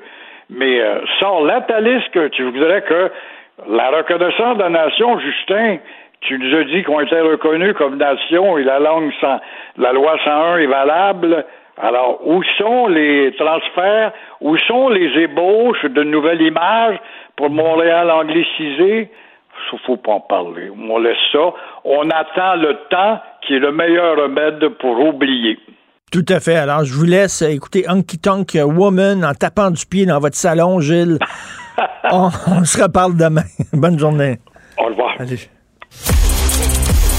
L'émission de Richard Martineau est aussi un balado. Écoutez au moment qui vous convient en vous rendant sur l'application ou le site cube.radio. Alors, on parle d'économie avec Yves Daou, directeur de la section argent du Journal de Montréal, du Journal de Québec. Qu'est-ce qui va arriver à Mont-Carrefour-Laval? Yves, touche pas à Mont-Carrefour-Laval. Qu'est-ce qui va se passer? Hello, est-ce que... que Valérie Plante s'est invitée à Laval. Écoute, le, le, plan d'urbanisme qui est proposé par la ville je soulève beaucoup de questions depuis un bout de temps. Je ne sais pas si tu te rappelles, dans les derniers jours, le journal avait écrit que le marché 440 craignait pour un investissement là, de 300 millions qui était fait par le privé là, à cause du fait qu'il empêchait justement la mixité, là, développement immobilier résidentiel autour de, du marché 440. Mais là, euh, Jean-Michel Genois-Gagnon du Journal de Québec, qui écrit dans la section argent, il a mis la main sur un document euh, qui est dans le fond un mémoire qui est préparé par le propriétaire de Cadillac Fairview, là, c'est-à-dire le propriétaire de Carrefour Laval, qui est Cadillac Fairview. Et écoute, il s'inquiète de la destruction du bâtiment principal. Écoute, c'est un centre commercial là, qui, qui, existe depuis 1974. Écoute, c'est un des plus gros centres commerciaux euh, au Québec. Ben oui. Écoute, c'est 10,3 millions de visiteurs en 2019. Et donc là, ils ont un plan d'aménagement. Euh, si les gens veulent aller voir dans, le journal ce matin, tu vois l'espèce de carte qui montre là, des espaces verts qu'ils veulent créer, tout ça qui passe directement à l'intérieur euh, du carrefour euh, euh, Laval. Donc, évidemment, la, la, la direction euh, de les propriétaires sont vraiment pas contents. Puis ils disent qu'ils ont fait table rase des négociations des deux dernières années. Donc, inquiétude auprès de de Cadillac Fairview de voir euh, ce changement-là. Et euh, on se demande vraiment qu'est-ce qui se passe à, Laval de ce côté-là. Et là, le VP du comité exécutif, Stéphane Boyer, là, il a assuré aux journal qu'il ne souhaitait pas voir disparaître le Carrefour Laval, mais ça n'a pas l'air d'être l'avis de Cadillac Fairview. Donc, il y a des consultations qui se poursuivent sur le nouveau plan. Là. Il y a eu 263 mémoires qui ont été livrées à, à la ville de Laval.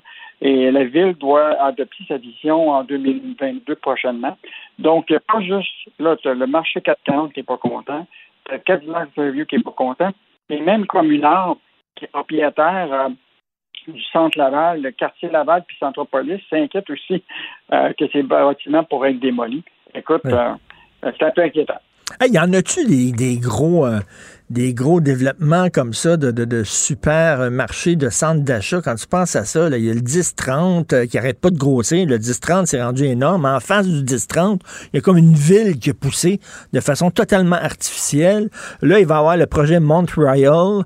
Euh, il y a le Carrefour Laval. Il y a Centropolis. Et y en a-tu des trucs comme ça? Ouais, C'est incroyable. Ben, probablement que parce que les gens sont encore en télétravail, ils ont le temps d'aller magasiner. Mais, euh, mais c'est sûr que l'économie continue à, croître même la- durant la, la, la, la pandémie. Puis euh, le Ben, commerce semble euh, être Les, un- les gens, les gens ont beau dire, là, on n'a pas d'argent, on est pogné, là, les taxes, les impôts, on est pogné à la gorge. Ben, ça n'a pas l'air. Ça a l'air que les gens magasinent parce que tu vas le week-end dans ces endroits-là, c'est plein. Les stationnements sont remplis à rebord. Ça magasine. Ce, ce qui est pour l'économie est une bonne nouvelle. Ah oui, puis pour, le- pour mal l'État en TPS et en, en TVQ en revenu. Tout à fait. Trudeau qui se mêle d'immobilier. Écoute, c'est vraiment fascinant. Bon, la chronique de M. Bocoté, c'est la centralisation. Là, Trudeau veut tout centraliser, mais là, tu sais, il se fait manger ses votes du côté de NPD, puis aussi des conservateurs. Fait que là, il faut qu'il sorte, sorte d'idées. là. Je sais pas s'il il est en manque d'idées. Ben là, il a décidé de se lancer dans l'immobilier. Écoute, il a présenté hier une charte euh, des droits des acheteurs, là, 16 engagements. Les celles qui sont euh, qui, touchent plus notre monde, là. évidemment, la question de l'interdiction des offres à la veille, on en a parlé tous les deux hier, là, c'est l'idée de rendre les offres euh, disponibles, ce qui n'est pas une ma- mauvaise idée. Mais il y a aussi l'interdiction de la vente de propriété à des étrangers pendant deux ans. Mais celui qui euh, soulève le plus de questionnements, c'est la création d'un nouveau compte d'épargne libre d'impôt pour les jeunes qui pourraient mettre euh, 40 000 piastres, euh, dans un compte libre d'impôt. Euh, et ça, c'est pour ceux qui ont moins de 40 ans pour leur permettre d'accéder à, à la propriété. En toi puis moi, en toi puis moi, sérieusement, Yves, là, les jeunes de moins de 40 ans qui ont 30 000 piastres à mettre dans un compte de banque, il y en a-tu tant que ça? C'est des jeunes de milieu aisé. Tu sais, Ben on- oui. Je regarde les jeunes, moi, là, les amis de mes, de mes enfants, puis tout ça, ils font moins d'argent que leurs parents. C'est la première génération qui va faire moins d'argent que leurs parents. Il n'y a pas beaucoup de jeunes qui ont énormément d'argent à mettre comme ça de côté pour s'acheter une première propriété. Puis oublie pas que euh, ce qui peut être fascinant, c'est que ce crédit d'impôt-là, c'est tous les payeurs de taxes qui vont payer pour ça. là. C'est au moins sais, euh, 20, 20 000 piastres de, de, de, de crédit d'impôt. Donc, c'est tous les payeurs de taxes, même ceux qui, qui, ont, qui, qui sont même pas capables de se payer une propriété, qui vont payer pour des gens qui ont déjà de l'argent pour pouvoir Ben en oui, ben oui, puis c'est bien beau euh, le mettre 30 000 pièces de côté, mais tu sais ça règle rien avec la surchauffe, euh, la surchauffe du prix des maisons puis du prix des condos qui est complètement débile. Quand tu es un jeune puis tu vas acheter ta première maison, t'es mieux de t'accrocher là. La majorité du monde dit là, ça ressemble vraiment à de l'improvisation. Ils cherchent des votes. Là. Ben Et la réalité, c'est que la réalité, là, c'est que le problème, là, c'est pas euh, de accélérer, tu comprends-tu, euh, la demande. Le problème, c'est qu'il n'y a pas d'offre. Et donc, là, euh, c'est ça l'idée, c'est que là, tu vas accélérer l'offre, Ben oui. euh, la, la demande. La demande. C'est que les, les prix sont trop élevés parce qu'il manque de demande. Donc, euh, il s'est mêlé dans un écosystème qui, avec des- une proposition qui, qui, qui semble, en tout cas pour ceux qu'on a, à qui on a parlé, là, euh, même ceux qui connaissent le, le, leur, le secteur immobilier, disent que ça ne tient pas la route. Ben non, parce que c'est le, le- le problème, c'est pas justement comme tu dis sur, sur la demande, les gens qui veulent des maisons, qui veulent acheter des maisons. C'est pas ça. Il y en a plein de gens qui veulent acheter des maisons. Le problème, c'est qu'il n'y a pas suffisamment de maisons à vendre. C'est ça le problème. Tu sais, là, toute la, la bataille là, pour aller chercher des votes, là, tu as le NPD qui, hier euh, ou avant-hier, a assumé son idée d'une hypothèque euh, à 30 ans, là, qui permettrait peut-être de sauver euh, 300 pièces par mois là, si tu t'en vas à, à, à 30 ans. Euh, euh, Donc, euh, on cherche tout, euh, tu comprends-tu, euh, vraiment aller chercher des votes Ben oui. de ce côté-là. Donc, euh, l'immobilier, tu sais comment ça touche les gens. Ça fait que, euh, mais euh, peut-être une proposition qui euh, qui tient pas la route. euh, Non, exactement. Puis là, qu'est-ce qui se passe chez Olimel? là? Ça finit plus de plus finir. Écoute, là, c'est vraiment un, un conflit qui, euh, qu'on pourrait dire qui se cochonne. Euh, écoute, le, le- Elle est bonne. Eh, mère. Et, euh, je voulais te dire qu'Olimen veut éliminer 500 postes à son usine si euh, les, le, le syndicat n'obtempère pas à, la- à adopter euh, euh, l'offre qui a déjà été déposée. Je te, je te rappellerai là, qu'il avait voté euh, le 17 août euh, dernier, même si le syndicat recommandait le- le- l'acceptation, il y a eu un vote négatif le 17 août. Or là, Olimet s'apprête à supprimer 500, euh, 500 postes. Là, ils ont envoyé un avis en leur disant qu'ils devaient réduire euh, leur activité, abolir le corps de travail de soir par communiqué. Euh, puis ça, c'est en- cette décision-là va entraîner euh, 500, euh, 500 postes si euh, ils ne reviennent pas sur un nouveau vote positif d'ici le, le week-end. Je veux juste te dire que présentement, euh, et ce qui est intéressant, c'est que là, euh, le ministre Boulet là, est un peu tanné de tout ça. Donc, il vient de convoquer euh, les deux parties là, à son bureau demain matin là, euh, pour qu'ils mettent fin à ça. Parce que l'enjeu, là, au-delà de, des, des salaires, tout ça, là, il y en demeure pas moins. Là, tu sais, que Hollyman représente 80% de la capacité d'abattage du sport au Québec. Hein. Ben oui. C'est- gros. Écoute, euh, actuellement, il y aurait un nombre record de 170 000 porcs qui étaient encore en attente d'être abattus en date de, de vendredi dernier. là. Donc, euh, mettons que là, je pense que là, c'est. Ça fait longtemps qu'on n'a pas vu un conflit de travail là, dont pour la, la durée est arrêtée. Écoute, le conflit Ben oui. là, date depuis le 28 avril dernier. là. Ah non, c'est Fait que, c'est- euh, c'est- c'est vraiment là, c'est énorme. Et comme tu dis, j'aime bien ton jeu de mots. Ça se cochonne. Merci beaucoup. Merci beaucoup, Yves Daou. On se reparle demain. Salut. Pendant que votre attention est centrée sur cette voix qui vous parle ici, ou encore là, tout près ici, très loin là-bas, Celle de Desjardins Entreprises est centrée sur plus de 400 000 entreprises partout autour de vous. Depuis plus de 120 ans, nos équipes dédiées accompagnent les entrepreneurs d'ici à chaque étape pour qu'ils puissent rester centrés sur ce qui compte, la croissance de leur entreprise. Parce qu'en immobilier, pour être à son affaire, suivez les conseils de nos experts. Via Capital, les courtiers immobiliers qu'on aime référer. Bonne écoute. IGA est fier de présenter l'émission À vos affaires. Pour économiser sur votre panier d'épicerie, surveillez les offres et promotions de la circulaire disponible à IGA.net chaque semaine. IGA, vive la bouffe et les bonnes affaires. Ben oui, on le sait. Martineau, ça n'a pas de bon sens comme il est bon. Vous écoutez Martineau. Cube Radio. Le maudit pourboire, on va-tu régler cette sacrée question-là? Vous avez vu cette histoire-là qui était sortie hier d'un Mike's, un restaurant Mike's à Bécomo. Euh, Il y a deux personnes qui sont allées manger là. Ils ont reçu un mauvais service. OK? Là, ils disent que les autres ils ont attendu, attendu. Ils ont reçu un mauvais service. Quand c'était le temps de payer, ils ont décidé de pas laisser de pourboire. OK? Fait que là, euh, il y avait de la monnaie, ils payent. Et là, la serveuse a vu qu'ils n'ont pas laissé de pourboire. Fait qu'elle voulait pas leur rendre la monnaie en disant ben moi je me prends mon pourboire, je le prends là, vous m'avez pas en laissé un là, ben je, le prends je. Ben dit ouais, tu, tu me rends la monnaie s'il te plaît? Non, j'ai droit à un pourboire, moi je garde la monnaie. Fait que là, écoute, ça n'a pas de maudit bon sens. Là. Donc, cette femme-là écrit ça sur Facebook en disant ça n'a pas d'allure. Et Mike défend la serveuse en disant euh, aux consommateurs, aux clients, si vous voulez pas payer de pourboire, allez dans un endroit où il n'y a pas de pourboire. C'est une obligation de donner des pourboires si tu as un mauvais service tu donnes pas de pourboire. C'est comme ça que ça fonctionne, le pourboire. Si c'est une obligation, ben Christy, mettez-les obligatoire comme en France. En France, c'est obligatoire, ça vient, le, le- pourboire est compris. Pourquoi on fait pas ça? Le maudit pourboire, on sait pas quand il faut en donner, quand on n'en donne pas. Euh, des fois, il faut que tu en donnes. Des fois, il faut pas que tu en donnes et tout ça. Les gens sont, perdus. Des fois, il y en a, effectivement, ils ont un bon service puis ils sont cheap. Fait qu'ils donnent pas de pourboire. Les serveurs, les serveuses, c'est pas le fun. Euh, il y en a d'autres, quand tu es un client, tu as un mauvais service, ben, tu- tu veux pas donner de pourboire, mais en même temps, te- tu veux pas la passer pour cheap puis te faire regarder mal par le personnel du restaurant puis tout ça. Regarde, ça fuck tout le monde. On peut-tu dire du jour au lendemain, là, c'est inclus dans le prix, merci, bonsoir. Et en France, c'est la façon dont ça fonctionne. C'est un service exceptionnel. Si vraiment le garçon, la serveuse sont absolument souriants, drôles et tout ça, tu donnes, tu donnes un petit quelques centimes de plus, un franc, un petit deux francs, tu arrondis un peu ta facture pour dire merci beaucoup, particulièrement aimer ton. C'est tout. C'est tout. On peut-tu finir? Mais j'en reviens pas que Mike, au lieu de prendre la défense des clients, puis de dire à Servant, hey, t'as pas le droit, là. C'est du vol. Elle a décidé, non, je te remets pas en monnaie. Je prends mon pourboire, moi, sur l'argent que tu me donnes. Come on.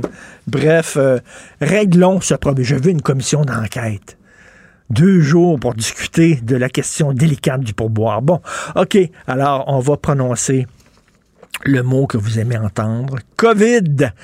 On va parler avec Jacques Lapierre, que vous connaissez bien, virologue à la retraite. Bonjour, Monsieur Lapierre. Bonjour, Monsieur Martineau. On est tanné, hein? Êtes-vous tanné? On est tous tannés, là. Très. J'en peux plus, là. Ouais. Puis là, on a l'impression, j'étais un bon élève, j'étais un bon étudiant, j'ai eu mes doubles vaccins, mes enfants ont eu les doubles vaccins et tout ça. Et, et- et là, on pensait que c'était pour euh, euh, être fini. On nous disait la vaccination, c'est la porte de sortie. Mais Christy, la porte de sortie, elle recule, elle recule, elle recule, on voit plus. Ouais. On, a, on, a, on a un problème, effectivement. Mais le, le- le pro- le problème, il s'appelle variant Delta. Oui, mais, mais là, c'est parce qu'on regarde les chiffres, M. Lapierre. Là. On regarde les chiffres, le nombre de cas, surtout le nombre d'hospitalisations puis de décès. C'est ça qui est important. On regarde le nombre d'hospitalisations, le nombre de décès. C'est pas si pire, c'est pas énorme, c'est pas alarmiste, c'est pas catastrophique. Et on se demande soudainement comment ça se fait que tout le monde panique. Ça va assez bien au Québec? Ben, je pense que le nombre d'hospitalisations, ça monte tranquillement. Ça monte, ça, monte toujours un peu après que les gens sont diagnostiqués, donc c'est pas c'est pas automatique. Euh, moi, j'entends dire par les médecins qu'il y a des gens qui sont très malades. Donc, euh, puis que 75% et plus, c'est les gens qui sont qui ont pas été vaccinés. Donc, euh, il y, a, y a effectivement un problème. On pensait cette semaine que ça descendait un petit peu. Ben, on pensait, euh, je m'exclus parce que moi, je suis plus pessimiste que les autres, ça a l'air.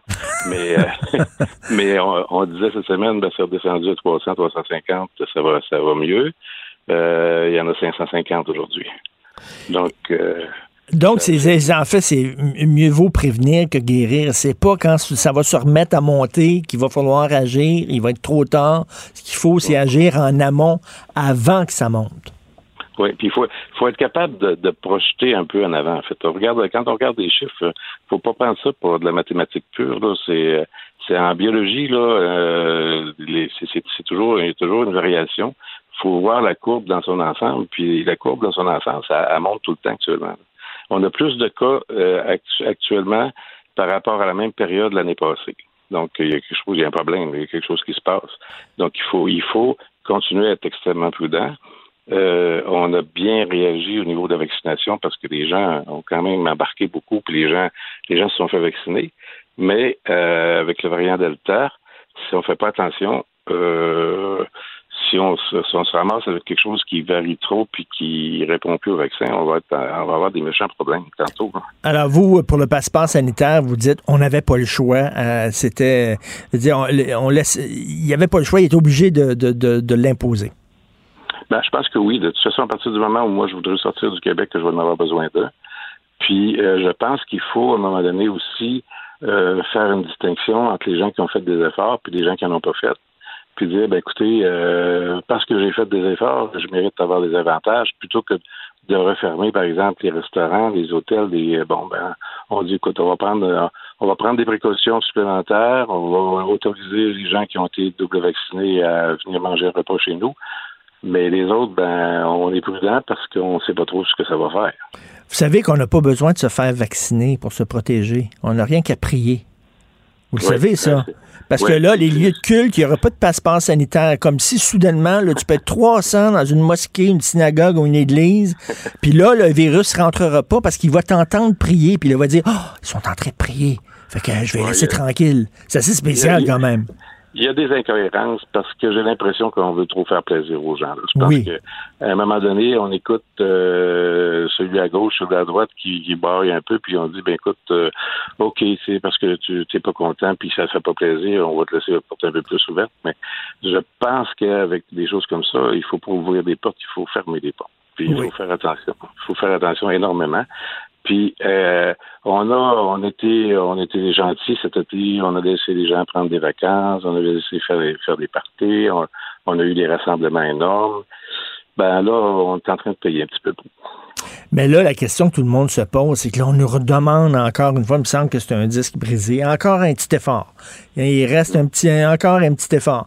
Puis là, on dit, OK, bon, là, c'est le variant Delta. Après ça, ça va être quoi? Un autre petit variant, là? Puis- Le pire, c'est que ça se peut. Ah, ça, c'est le pire, là. c'est ça, le pire, c'est que ça se peut parce que il y a des millions de personnes sur la planète qui sont pas vaccinées puis qui sont euh, qui sont infec- infectées tous les jours. Ça fait que le virus, pendant ce temps-là, ce qu'il fait, c'est qu'il cherche des opportunités d'être le plus efficace possible. Puis, à un moment donné, il y a des virus qui sont plus efficaces, puis qui dominent les autres. Et puis, c'est eux qu'on voit apparaître comme variants. Puis, c'est pour ça qu'en fait, euh, c'est bien beau de donner une troisième dose à tous les Américains, mais en même temps, euh, moi, j'aimerais ça qu'on en donne un peu à des pays qui sont pas vaccinés. Ben, ben, ben oui. Ben oui. pour qu'ils nous fabriquent de la scrap, là. Ben oui, exactement. C'est, c'est, il me semble l'urgence, c'est là, là, de vacciner ceux qui ne le sont pas encore, plutôt que de donner une troisième dose aux chanceux qui ont eu leurs deux doses. Puis on a, ça change, ça se transforme. C'est, moi, je niaisais un peu ma blonde parce que ma blonde a été vaccinée AstraZeneca. Moi, j'ai été vacciné Pfizer. Puis là, je niaisais en disant, moi, là, moi, je suis en Formule 1, puis toi, tu es en LADA. Là. Puis je niaisais. Mais là, c'est elle qui me niaise parce qu'elle dit, regarde, AstraZeneca, ça a l'air qu'il est plus, il est plus fort, il est plus efficace contre le variant que ton petit Pfizer. Fait que c'est moi qui se retrouve en LADA. c'est un peu c'est un peu ça parce que ce qu'ils ont l'air à dire en fait c'est qu'AstraZeneca euh, l'immunité la protection dure plus longtemps donc euh, avec avec notre Ferrari on est en train de, de, de perdre un petit peu de, de l'avance qu'on avait en, en même, en même temps en même temps je pense que tous les, les vaccins sont efficaces puis ça heureusement là, parce que ça, ça ça freiner un peu le, la, la propagation mais mais comme je disais tantôt, euh, 350 à peu près hier, puis là, on a 550 aujourd'hui. Euh, on n'a pas gagné la partie encore. Ben c'est ça, là, les gens demandent euh, est où la porte de sortie, c'est quoi le plan, OK, passeport sanitaire, c'est correct, jusqu'à quand? Jusqu'à quand? Là, on vise 95% Bon, mettons qu'on l'atteint, le 95% ça va-tu être fini pour le passeport sanitaire, puis on va dire c'est derrière nous? Ou après ça, ça va être 97 Oui, théoriquement, ça devrait nous aider, mais c'est parce que le problème là-dessus, c'est que il faudrait avoir des frontières complètement étanches. Il faudrait que les gens arrêtent de voyager. Il faudrait, je pense qu'en quelque part aussi, il faut qu'on continue à vivre. Moi, j'ai très, très hâte de prendre l'avion et aller quelque part. Puis je me mets des barrières actuellement parce que je me dis faut pas, faut pas parce que c'est pas prêt, là. Mais euh, j'aimerais ça que ça arrête. C'est que c'est qu'à ce moment-là, euh, la Nouvelle-Zélande qui fermait complètement ses portes puis qui voulait euh, zéro virus, il est en train d'être obligé de reconfiner parce qu'il y, y a des éclosions. Euh, on ne sait pas la, la fin quand ça va être quand ça va être la fin. C'est ça, c'est ça vraiment le problème. Parce que moi, moi, moi je, je- je- je suis de bonne humeur, puis je trouve que j'ai un, j'ai un bon moral comme personne, mais, mais je commence, ça, sent- ça commence à sentir le brûler là, dans ma tête. Là. Je commence vraiment à être épuisé puis tanné de ça. Et, euh, et, et je me dis, si moi je commence à être tanné, il y en a d'autres aussi. ben, Moi, j'ai peur, si ça continue, qu'on se retrouve avec une pandémie de, de dépression nerveuse là, qui serait pas nécessairement mieux. Là. Ben, c'est sûr que c'est très déprimant, puis c'est très difficile. Avec l'hiver qui va Euh, arriver, là, les journées qui vont être plus courtes, moins de luminosité, puis tout ça. Euh, hey boy, M. Lapierre, ça va être quelque chose. hein. Mais la chance qu'on a, en fait, c'est qu'avec les vaccins actuels, qui, qui semblent très efficaces quand même, euh, on est capable de les modifier relativement rapidement, puis couvrir des autres variants. Ça veut dire que moi, je pense que le, pire qui peut nous arriver actuellement, c'est d'être obligé de se refaire vacciner, peut-être annuellement ou à tous les deux ans. Ou, fait qu'à ce moment-là, on vivrait avec le virus comme on vit avec avec, avec d'autres virus, euh, l'influenza par exemple, qu'on se fait vacciner toutes les années. Ben oui. Parce que le virus, parce que le virus change beaucoup. Mais euh, ça pourrait être quelque chose semblable à ça. Euh, à la limite, c'est viable, en fait. Si on est capable d'avoir ça, puis qu'on est capable de reprendre une vie normale, c'est correct. Euh, sinon, c'est c'est c'est sûr. C'est- c'est- c'est- en fait, c'est la première fois dans le monde moderne qu'on vit une pandémie aussi importante. Euh, si on parle de la pandémie inf- d'influenza en 1918, ben, c'est que l'avantage qu'il y avait peut-être à ce moment-là, c'est que bon, oui, il n'y avait pas de vaccin, mais mais euh, les gens ne pouvaient pas voyager d'un pays à l'autre. Aujourd'hui, moi, je peux être, je peux, je peux dîner ici puis aller coucher en Chine. C'est- comme, euh, Ben oui. c'est- extrêmement facile. Et là, est-ce qu'on arrive dans une nouvelle ère, M. Lapierre? C'est-à-dire que, bon, j'imagine à un moment on va régler cette, pandémie-là, mais il risque d'en avoir d'autres virus après. Est-ce qu'il va falloir s'habituer à vivre? C'est comme si on changeait de monde. On arrive dans une autre ère où il va falloir, l'être humain, euh, cohabiter avec ces Christy de bébites-là. Oui. Oui, parce qu'il ben, y en aura toujours. Les virus étaient là avant nous autres, puis ils vont être là après nous autres. Je pense que ça a toujours existé. Euh, la variole, à l'époque, euh, je pense que Ramsès, c'est le pharaon qui, est mort de variole. Donc, euh, ça fait longtemps que ça existe. On a réussi à l'éradiquer de la planète avec les vaccins. Euh, je pense que notre porte de secours, même s'il y a des gens qui pensent que on, on compte des histoires un peu avec les vaccins, notre porte de secours, c'est les vaccins. C'est la vaccination. Mais là, là, si, si on s'en va, parce que là, on dit, OK, passeport sanitaire. Puis là, on sait que la prochaine étape, la prochaine étape, ça va être la vaccination obligatoire pour certaines couches de population. Là, on s'en va vers une crise sociale. Parce que là, il y a des gens qui vont dire, c'est pas vrai que si je suis pas vacciné, j'ai pas le droit d'aller travailler, j'ai pas le droit d'avoir mon gagne-pain, je peux pas mettre euh, du beurre sur les toasts de mes enfants. Euh, c'est vraiment un accro à mes, à mes libertés les plus fondamentales, celle de gagner ma vie. Et là, il y a des gens qui vont aller dans la rue. Et là, on s'en va vers une crise sociale. C'est possible, mais c'est quoi la liberté personnelle? Tu sais, c'est, c'est, euh, on, est dans, on est dans un monde de liberté, mais notre liberté personnelle euh, fait aussi qu'on a des obligations puis des responsabilités. Si, si je veux avoir juste le côté libre puis que je veux pas prendre de responsabilités puis je veux pas, je veux pas répondre à des obligations, ben on a un problème de société à ce moment-là. Il y a quelque chose qui marche pas. Mais regardez le discours, le, le- le débat qu'on a eu sur l'avortement, M. Lapierre, puis là, on va avoir un débat philosophique, là, mais le, le débat qu'on a eu sur l'avortement, les femmes ont dit c'est mon corps, j'ai le droit d'en faire ce que j'en veux. Les antivax, c'est ça qu'ils disent, c'est mon corps. Euh, je vais, je vais m'injecter, euh, c'est moi qui va décider si je m'injecte tel produit ou pas. Et, et là, on arrive sur un clash là, de, de- de droits et libertés qui est, qui est fondamental. Et qui- c'est bien beau dire oui, euh, il faut protéger les autres, mais là, ils vont dire écoute, c'est mon corps à moi. Là, tu me diras pas quoi mettre dans mon corps. Sauf que le, le virus leur demandera pas permission. C'est Le virus, quand il va arriver, il va, il va les infecter et il va les rendre très malades. Bon, c'est sûr que ça peut être un choix personnel de dire, moi, regarde, c'est au pire, au pire, je serai malade, au pire, je mourrai, puis c'est, c'est, c'est ma business, là. Mais euh, je pense que la société essaye aussi de protéger ces gens-là. On, essaye, on essaye de protéger leur entourage, mais on essaye beaucoup de protéger ces gens-là aussi. Puis bon, ils l'acceptent pas. C'est, de, c'est leur choix. En terminant, vas-tu pouvoir voyager dans le sud cet hiver? J'aimerais beaucoup parce que. J'ai moi, réservé, moi j'ai réservé déjà. Là.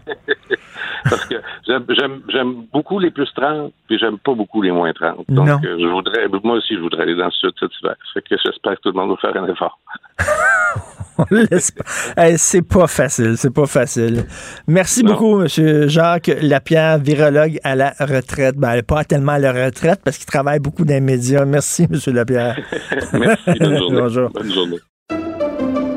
Pendant que votre attention est centrée sur vos urgences du matin, vos réunions d'affaires du midi, votre retour à la maison ou votre emploi du soir, celle de Desjardins Entreprises est centrée sur plus de 400 000 entreprises à toute heure du jour.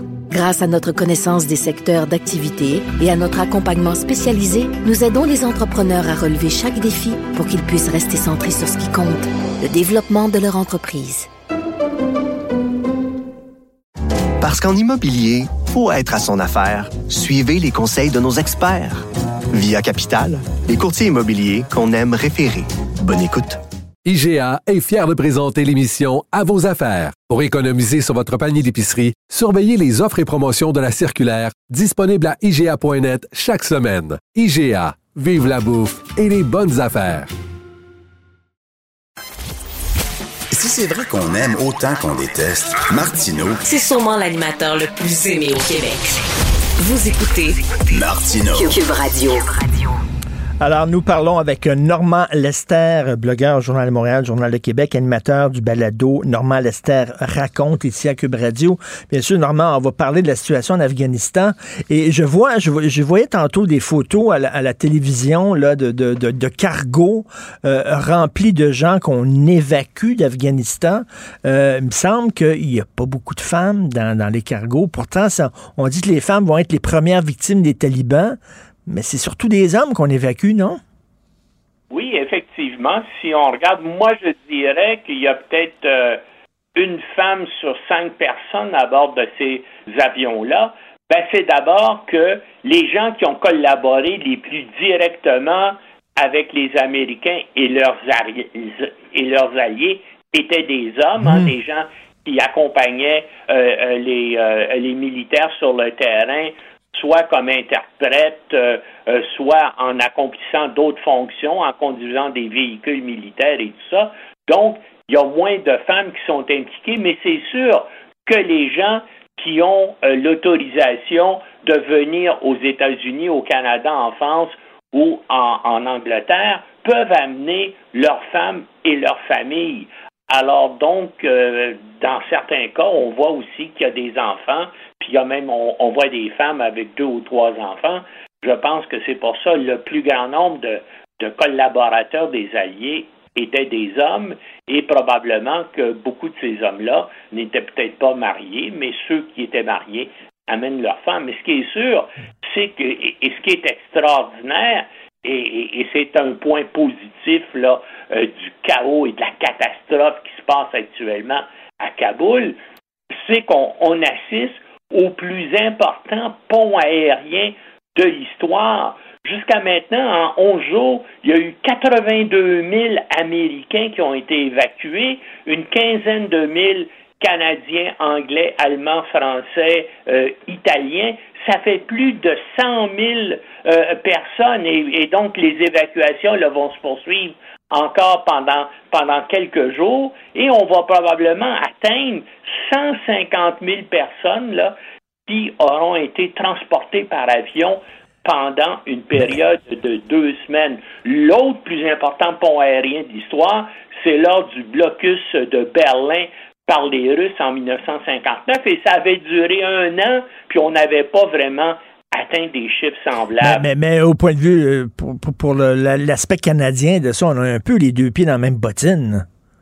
Ben, on fait, on, fait ce qu'on peut. C'est sûr que nous, on n'a pas 6000 soldats sur place. On a probablement une centaine de, euh, de militaires et c'est sûr que euh, on, a eu à peu près 2800 soldats au maximum, donc on n'a pas non plus autant d'Afghans qui ont euh, euh, qui ont collaboré avec nous et on n'a pas les moyens logistiques des Américains sur place. Les Américains ont des hélicoptères, mais on a réussi un beau coup. il y a deux jours, il y a eu des membres des forces spéciales canadiennes qui sont allés chercher des gens qui avaient le droit à notre protection à l'extérieur de l'aéroport et qui ont réussi à les, à les ramener et à les, à les monter à bord d'un avion, puis ils ont, hmm. été évacués. Euh, sans doute ils vont finir par arriver au Canada. Normand, Normand éventuellement, là, est-ce que ça se peut qu'on puisse voir euh, un représentant des talibans siéger à l'ONU? Ça ben là, Je, pense pas que ça va être pour la semaine prochaine, mais par exemple, il n'y a aucun doute. Déjà, euh, euh, euh, comme tu le sais probablement, les Chinois et les Russes n'ont pas fermé leur ambassade à, Kaboul. Plusieurs autres pays, l'Afghanistan et, le Pakistan, non plus. donc, ça va dépendre, bien sûr, des membres du Conseil de sécurité. Ça va dépendre en grande partie des Américains. Est-ce que les Américains vont exercer leur droit euh, de veto? Mais encore faudrait-il qu'il y ait un gouvernement qui se constitue à Kaboul. Et pour l'instant, donc, il y a simplement une force militaire insurrectionnelle, les talibans, qui contrôle la ville. Il y a toutes sortes de discussions pour former un gouvernement, mais pour l'instant encore, ça n'existe pas. Et il y a aussi la menace, et, c'est une menace vraiment immédiate, là, que fait peser sur tout ce qui se passe actuel l'État islamique Daesh, qui est à la fois un ennemi juré des Américains et des talibans aussi. Même dans le passé, je parle euh, de l'année dernière, les, les Américains et les talibans ont collaboré ensemble pour lutter contre l'État islamique. Il y a des drones américains qui sont allés, à un moment donné, attaquer euh, des, une opération euh, euh, des militants de l'État islamique qui s'attaquaient aux talibans. Donc, il y a une coopération euh, entre les deux, une coopération secrète. Hein, on le sait, au début de la semaine, lundi, le directeur de la CIA était à Kaboul en train de discuter avec des hauts responsables euh, talibans. Donc, on a, on, a discuté, bien sûr, de comment empêcher l'État islamique euh, euh, d'agir. D'ailleurs, CNN ce matin rapportait là, que c'était l'alerte rouge à Kaboul, à la fois pour les Américains et pour les talibans, on craignait un attentat à l'explosif ou plusieurs attentats à l'explosif mais là, de l'aéroport. Euh, des commandos suicides avec des ceintures d'explosifs ou des véhicules bourrés d'explosifs pourraient bien sûr se faire détonner au milieu là, des gens qui espèrent, qui espèrent rentrer à l'aéroport et imaginer euh, la confusion et, le, et, et, ce que ça ferait comme, euh, comme scène d'horreur, ça bouleverserait, c'est sûr, là, toutes les opérations de secours. Il pourrait aussi euh, lancer des attaques au mortier ou à la roquette contre des avions sur l'aéroport de, de Séoul. Et ce matin, donc, des hauts responsables américains ont dit à CNN là, qu'on redoutait de tels attentats là, de façon euh, très, très euh, immédiate. La géopolitique, des fois, fait des mariages très bizarres. Hein? On l'a vu, les Américains, par exemple, qui se sont alliés avec les Moudjahidines euh, dans la guerre en Afghanistan, puis qui ont finalement qui ont fini par armer littéralement Al-Qaïda pour en finir avec les Russes. Et là, bien sûr, les talibans, à un moment donné, c'était la même organisation. Ben, Osama Ben Laden un peu, est un peu aussi l'ancêtre des talibans. Ben, c'est ça, tu as des mariages. Et là, tu, tu auras un mariage entre les États-Unis et les talibans pour contrer l'État islamique. c'est weird, ça.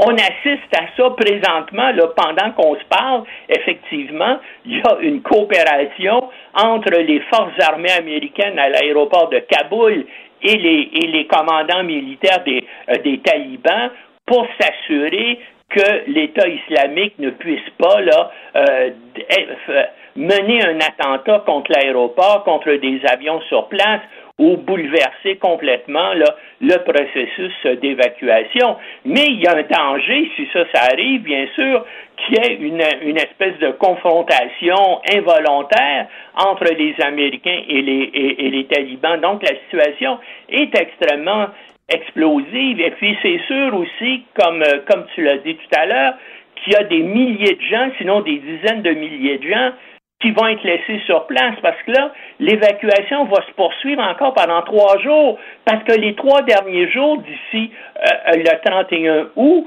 ben, il va falloir que les, que les quelques 6 000 Américains sur place, bien sûr, euh, euh, euh prennent leur équipement, mettent leur équipement, leur véhicule, leur blindés sur les avions et partent aussi en bon ordre et en sécurité. Donc, il a fallu qu'il y ait un accord avec les talibans qui, où euh, les, euh, les, talibans, on, ben, on va le voir dans les prochains jours, semblent avoir accepté là, de remplacer les Américains au fur et à mesure que les Américains se retirent des postes de contrôle et des le long et des murs le long de l'aéroport pour bien sûr se concentrer et repartir en avion. Donc c'est sous la protection littéralement des talibans que les Américains vont sortir de Kaboul. Mais là, qu'est-ce qui va arriver avec les foules? Est-ce que ces gens-là, on va assister aux mêmes scènes qu'on a vues euh, la, euh, la, semaine dernière. Donc, des milliers de personnes vont-elles tenter de se précipiter à l'aéroport et puis essayer, bien sûr, d'entraver euh, le, départ des avions? Eh bien, en tout cas, on vit, c'est la semaine de tous les dangers là, à ben l'aéroport. Et tu sais, en terminant, ben, on a très peu de temps, là, mais, mais euh, rapidement, euh, tu le dis souvent, euh, Normand, les pays là, dans, cette région-là, là, puis aussi des pays comme la Syrie, la Libye, souvent, souvent sont des créations totalement artificielles. On a essayé de mettre des gens qui s'entendent pas ensemble dans le même pays et ça prend pas grand-chose, une petite flamèche pour que la guerre civile commence. Pète. Ben, ça arrive, la même chose arrive actuellement en Éthiopie, la même chose arrive un peu partout euh, en Afrique. Euh, malheureusement, on, s'en va vers un, effritement là, de tous euh, ces États-là qui étaient constitués de façon artificielle, souvent par les découpé par les hmm. forces coloniales. Hein. Euh, euh, L'Afghanistan, ben c'était, ça faisait partie du rage indien des Anglais, puis ça a été découpé de, euh, de cette façon-là par les par les Anglais, puis un peu vers le nord par les par les Russes. Donc et, c'est tout ça maintenant qui, est, qui est en train de s'effondrer. Et puis l'Afghanistan en est peut-être ben, l'exemple actuellement le plus flagrant et le plus immédiat. Eh ben, on n'est pas sorti du bois. Merci beaucoup, Normand. Bonne journée. Bonne journée. Salut. Pendant que votre attention est centrée sur vos urgences du matin, vos réunions d'affaires du midi, votre retour à la maison ou votre emploi du soir, celle de Desjardins Entreprises est centrée sur plus de 400 000 entreprises à toute heure du jour. Grâce à notre connaissance des secteurs d'activité et à notre accompagnement spécialisé, nous aidons les entrepreneurs à relever chaque défi pour qu'ils puissent rester centrés sur ce qui compte, le développement de leur entreprise. Parce qu'en immobilier, faut être à son affaire. Suivez les conseils de nos experts. Via Capital, les courtiers immobiliers qu'on aime référer. Bonne écoute. IGA est fier de présenter l'émission À vos affaires. Pour économiser sur votre panier d'épicerie, surveillez les offres et promotions de la circulaire disponible à IGA.net chaque semaine. IGA, vive la bouffe et les bonnes affaires. Martino, même avec un masque, c'est impossible de le filtrer. Vous écoutez Martino. Cube Radio. Cube Radio. Les rencontres de l'art. Mathieu Boccoté et Richard Martineau. La rencontre Boccoté-Martineau. Mathieu, tu es en France depuis plus d'une semaine, donc tu utilises le passeport vaccinal. Comment ça se passe?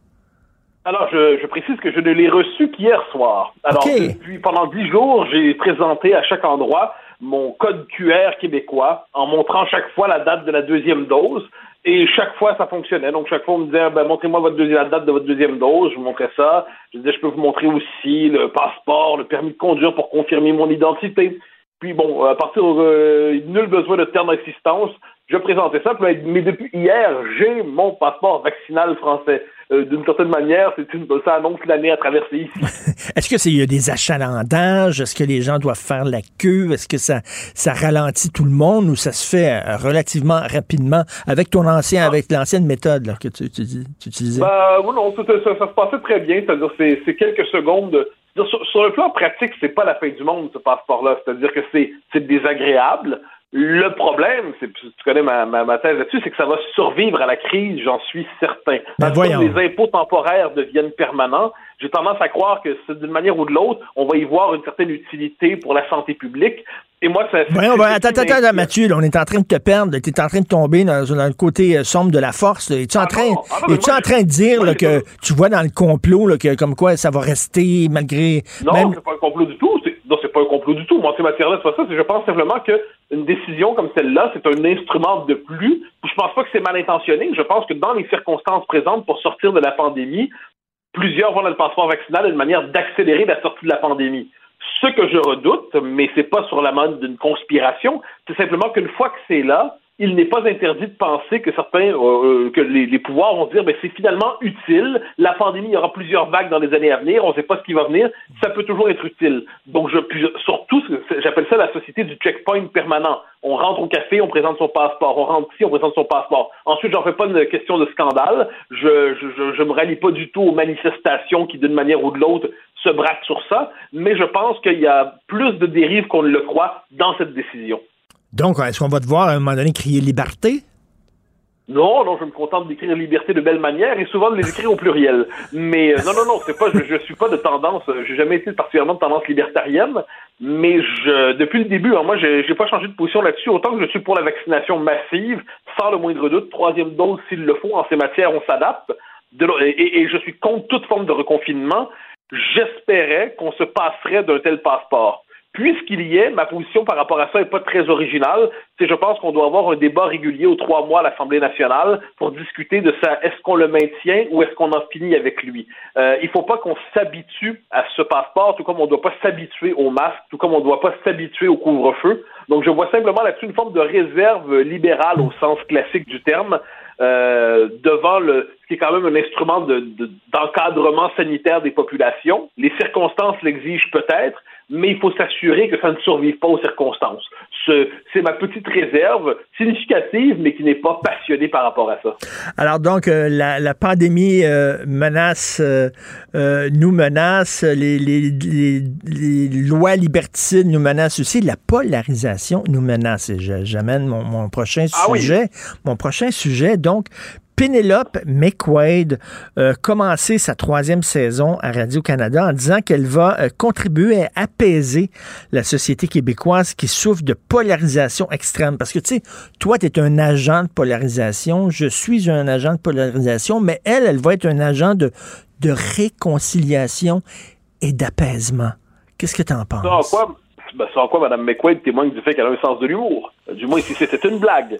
Parce que dans les faits, euh, Mme McQuaid, qui est une femme fort honorable, il n'y a pas de doute là-dessus, est un agent de radicalisation. De moi, de mon point de vue, euh, Penelope, McQuaid, qui est une femme intelligente, il n'y a pas de doute, mais c'est la très controversée Penelope McQuaid. Penelope McQuaid, c'est celle qui, c'est c'est le tribunal woke radio-canadien son émission, c'est une émission qui est consacrée au procès en permanence de tout ce qui dévie de la ligne idéologique du moment.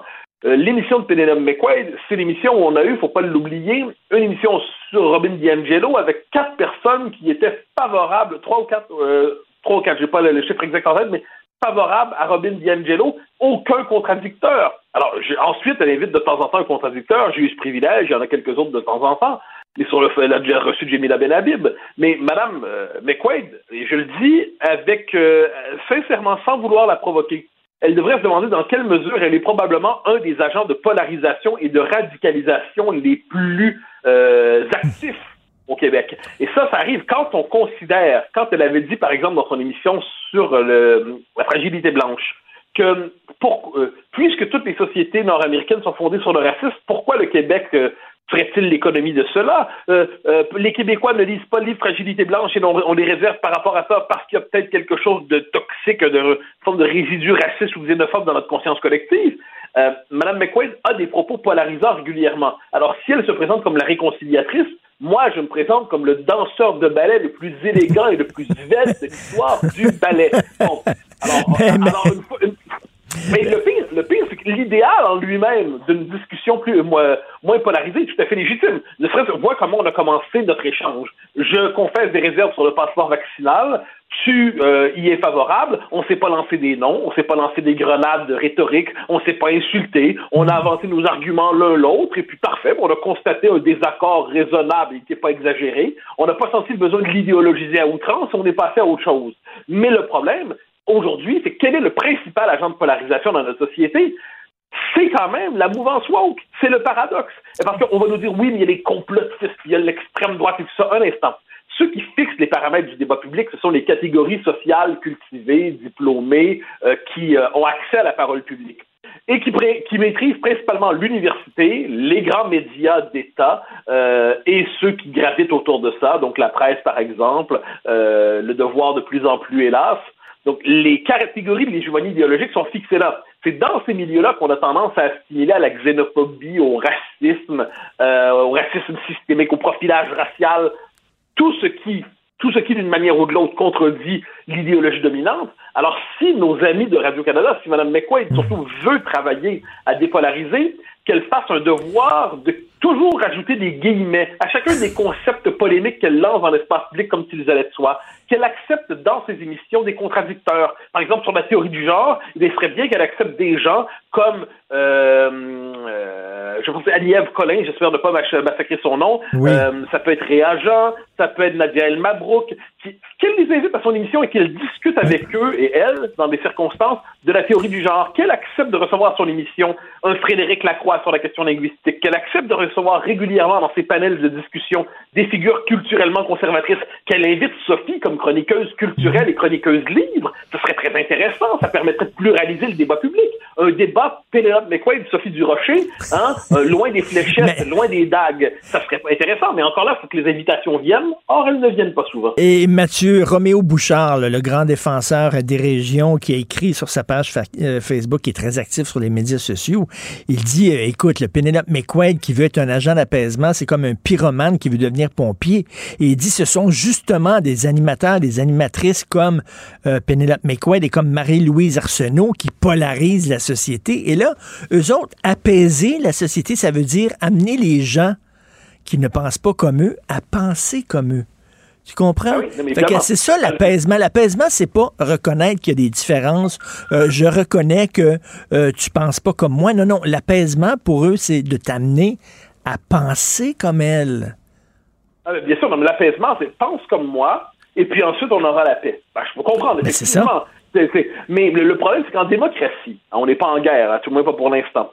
En démocratie, eh bien, il faut accepter que la présence de l'autre pôle dans l'espace public est euh, insurmontable. Il y aura toujours des gens qui verront pas les choses comme moi, parce qu'il est dans la nature des choses que les hommes et les femmes ne hiérarchisent pas leurs valeurs de la même manière. Il est normal que des gens donnent plus d'importance à la liberté qu'à l'égalité. Il est normal, à l'inverse, que des gens donnent plus d'importance à l'égalité qu'à la liberté. Certains au cosmopolitisme, d'autres à l'enracinement. Euh, La nature humaine est fracturée, la nature humaine est complexe et il faut accepter l'idée qu'il y a de la légitimité dans chaque camp. Ça ne veut pas dire ensuite qu'on doit se coucher devant l'autre. Si je suis nationaliste, si je suis plutôt conservateur, c'est parce que je crois que j'ai raison. Mais je sais que la personne devant moi est convaincue d'avoir raison aussi. Donc je dois me dire que je ne suis pas devant un agent qui, d'une manière ou de l'autre, euh, est un pur agent de radicalisation, comme les chroniqueurs, hein, les méchants chroniqueurs nationalistes dont on parle quelquefois. Non, non, mais qu'ils fassent le débat, qu'ils acceptent de débattre autrement qu'en collant des étiquettes malveillantes ou infamantes, et puis là, on en parlera. Mais pour eux, effectivement, trop souvent, la réconciliation, c'est d'accord avec eux. C'est une forme de conversion, c'est embrasser l'anneau, euh, l'anneau du pêcheur, l'anneau papal. Bon, euh, ben non, je suis désolé. Il va falloir qu'ils acceptent de vivre avec une contradiction qu'ils jugeront légitime, et puis là, on, pourra- on pourra parler de réconciliation. La vraie réconciliation, c'est pas quand on pense tous pareil, c'est quand on est capable de parler sans pour autant en venir aux insultes. Tout à fait. Écoute, en terminant, euh, tu fais tes débuts à la télé française après-demain, non? Ah ben, en fait, j'ai commencé ce matin comme, euh, comme à l'éditorial, à la matinale de, euh, de, qu'on appelle ça, de CNews. Et euh, j'ai participé ensuite à l'émission de Pascal Pro. Demain, je fais Laurence Ferrari. Et mon émission euh, commence samedi soir à 20h, heure de Paris. Euh, et le lendemain, je suis à Euro, je, je participe à l'équipe d'interview d'Europe 1 pour le grand rendez-vous. Donc, Wow! Et, écoute, ben, ton émission, tu, tu vas animer une émission hebdomadaire, on le sait, on le sait bien. Euh, donc, euh, après-demain, as-tu des papillons? Tu, tu fais, premièrement, ce qu'on appelle en, en bon anglais un run-through, c'est-à-dire une, une, une fausse émission là, pour tu t'habituer à, à- à la, la mécanique. Oui, on, on- oui, on est, on est dans tout ça en ce moment, on est dans tout ça, disons, à bon rythme, pour le dire ainsi. Et je bascule entre 60, comme je- mais, mais les proportions, c'est 70% d'enthousiasme, 30% de trac. Mais dans 15 secondes, c'est so- 70% de trac et 30% d'enthousiasme. Et puis ça bascule comme ça. Moi qui ai normalement une humeur assez stable, en ce moment, je ressemble sur le plan psychologique et émotionnel à des montagnes russes. Ah oui, ça doit. Écoute, le vraiment. Et on, on va pouvoir, euh, ces news, euh, on va pouvoir. Est-ce que il y a quelqu'un qui va mettre ça sur YouTube? On va pouvoir te Je voir? crois comprendre que oui, oui, je crois comprendre que oui, ces choses-là se font assez pratiquement, même pas besoin de demander aujourd'hui, ça se fait un peu naturellement. Et je sais que c'est possible d'attraper ces news à la maison. Ça, je- je- j'ai des amis qui l'écoutent, je peux pas expliquer comment exactement. Je- en matière technologique, moi, je suis encore au téléphone à cadran. Avec un VPN, je crois. Là. Avec un VPN, je pense qu'on peut capter euh, le téléphone en cadran. Très drôle. Ben, écoute, de toute façon, on se reparle demain, euh, la veille de ta grande rentrée. Merci beaucoup, cher agent de polarisation, Mathieu Bocoté. Salut. Au, au grand plaisir, bye bye. Pendant que votre attention est centrée sur vos urgences du matin, vos réunions d'affaires du midi, votre retour à la maison ou votre emploi du soir, celle de Desjardins Entreprises est centrée sur plus de 400 000 entreprises à toute heure du jour. Grâce à notre connaissance des secteurs d'activité et à notre accompagnement spécialisé, nous aidons les entrepreneurs à relever chaque défi pour qu'ils puissent rester centrés sur ce qui compte, le développement de leur entreprise. Parce qu'en immobilier, pour être à son affaire, suivez les conseils de nos experts. Via Capital, les courtiers immobiliers qu'on aime référer. Bonne écoute. IGA est fier de présenter l'émission À vos affaires. Pour économiser sur votre panier d'épicerie, surveillez les offres et promotions de la circulaire disponible à IGA.net chaque semaine. IGA, vive la bouffe et les bonnes affaires. Martino. Le préféré du règne animal. Bonjour, les petits lapins. Alors, le hasard fait bien les choses parce qu'hier, on avait pris la décision, euh, l'équipe, de, d'inviter M. Carl Blackburn, président, chef de la direction du Conseil du patronat du Québec, pour parler de passeport vaccinal, pour parler de vaccination obligatoire de certaines catégories de travailleurs.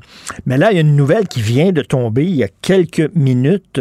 La santé publique recommande aux employeurs de repousser la date de retour en présentiel de leur personnel. Donc, ça tombe bien, M. M. Carl Blackburn, bonjour. Bonjour, M. Martineau. Alors, c'est pas demain la veille que les employés vont pouvoir retourner au bureau. On, espère, ce que la santé publique demande aux employeurs que vous représentez au Conseil du patronat de dire à leurs employés de rester chez eux. Vous en pensez quoi? Ben, écoutez, ça fait partie, je dirais, de la situation dans laquelle on évolue depuis maintenant plus d'un an et demi. Les employeurs ont fait des pieds et des mains pour bien évidemment respecter les avis de la santé publique, de s'assurer que la santé de leurs travailleurs, de leur clientèle euh, n'était pas mis euh, en danger, si on peut le, dire de cette façon. Nous avons euh, jusqu'à maintenant eu l'occasion de travailler sur des plans de retour au travail.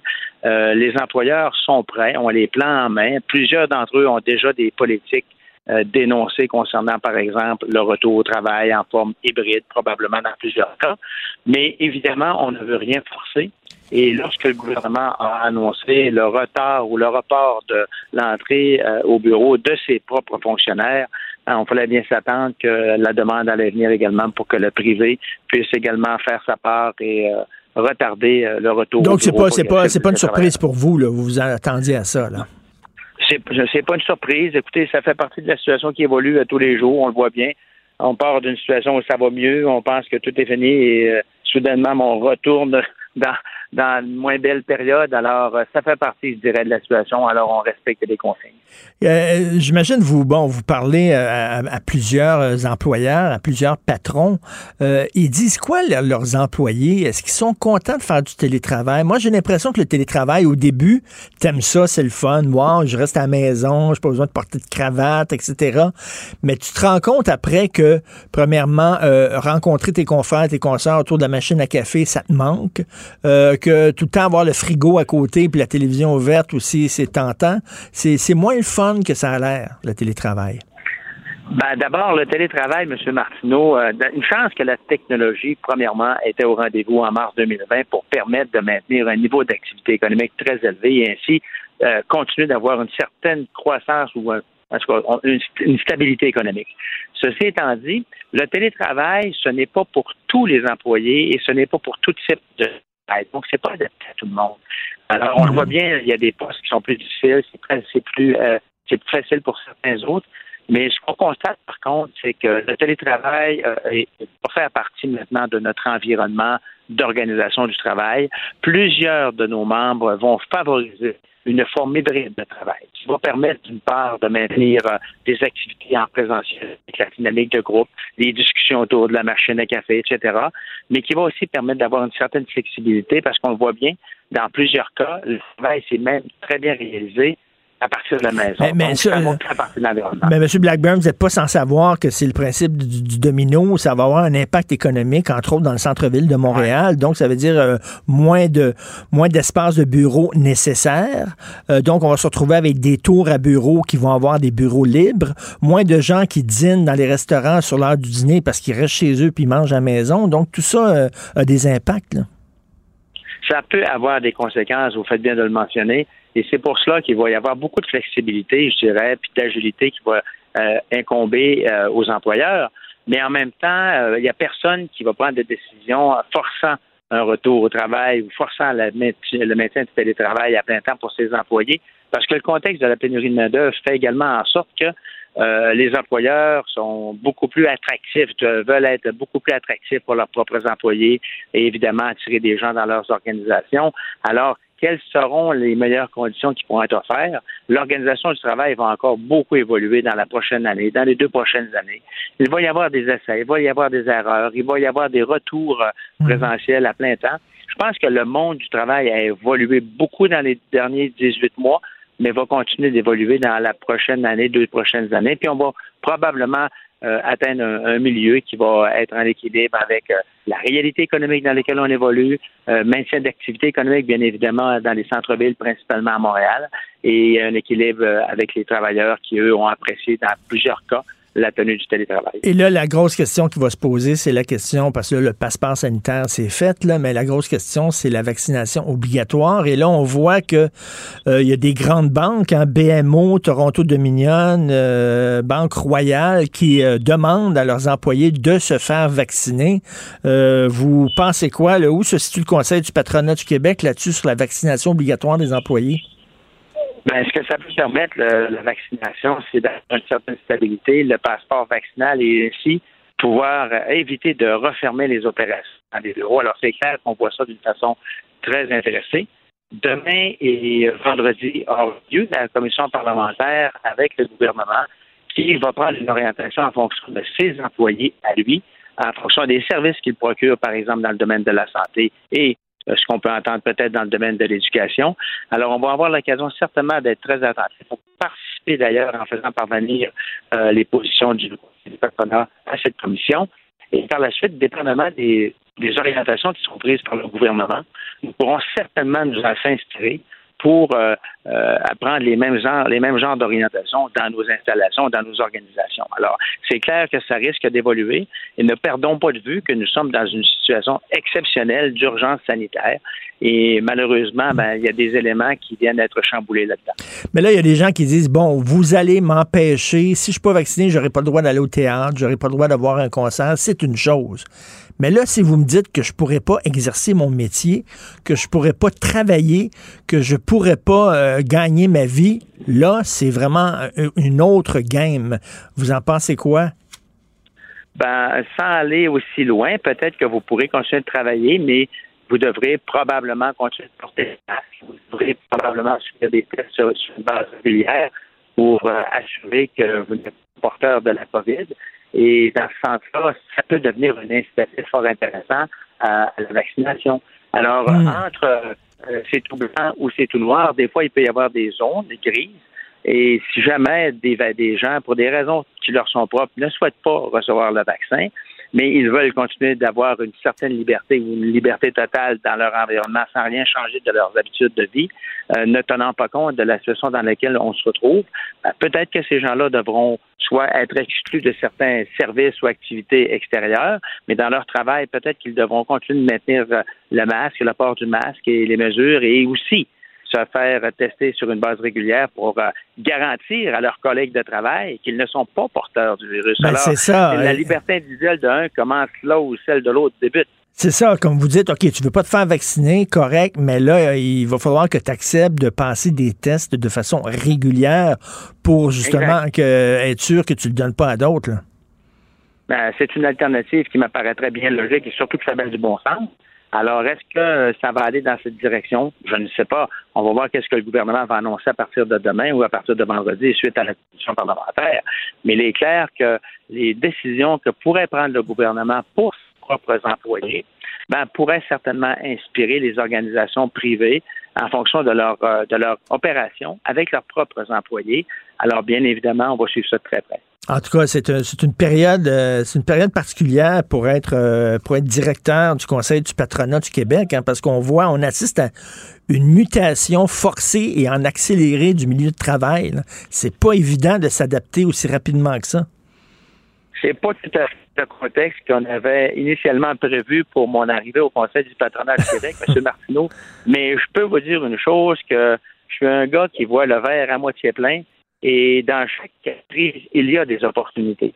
Alors, ah. dans le contexte dans lequel on s'est retrouvé depuis plus de 10 mois, malgré la situation euh, exceptionnelle qui nous, qui nous afflige, moi, je suis convaincu qu'il y a des opportunités pour la société québécoise, pour les entreprises québécoises, pour qu'on puisse changer ce qui fonctionnait moins bien pour l'améliorer, puis renforcer ce qui, fonctionnait, ce qui fonctionnait déjà bien pour aller encore plus loin Et c'est dans cette perspective, moi, j'arrive à la tête du Conseil national.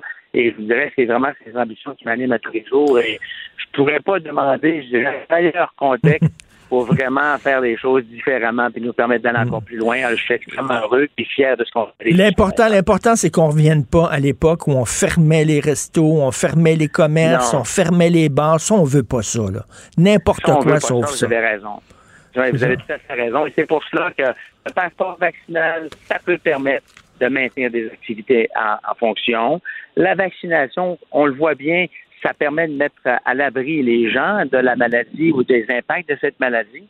Alors, euh, si on n'est pas capable de faire l'obligation obligatoire pour toutes sortes de raisons, ben peut-être qu'en l'associant à plusieurs, euh, plusieurs euh, règlements ou euh, utilisation de mesures sanitaires, de masques, etc., mais peut-être que c'est des éléments qui pourraient convaincre les récalcitrants à finir par éventuellement se faire vacciner et ainsi euh, aller chercher vraiment une, une immunité collective. On l'espère. Merci beaucoup, M. Carl Blackburn, président, chef de la direction du Conseil du patronat du Québec. Merci. C'est un plaisir, M. Martineau. Si je peux me permettre une petite parenthèse, ce matin, j'ai beaucoup aimé votre critique, euh, votre chronique, entre autres sur le fait que nous devons mieux éduquer notre population. Et je suis totalement derrière vous parce qu'effectivement, nous devons euh, avoir une, une population qui est mieux éduquée, qui est plus formée Ah pour oui. devenir une, une population qui pourrait être parmi les plus formées de la planète.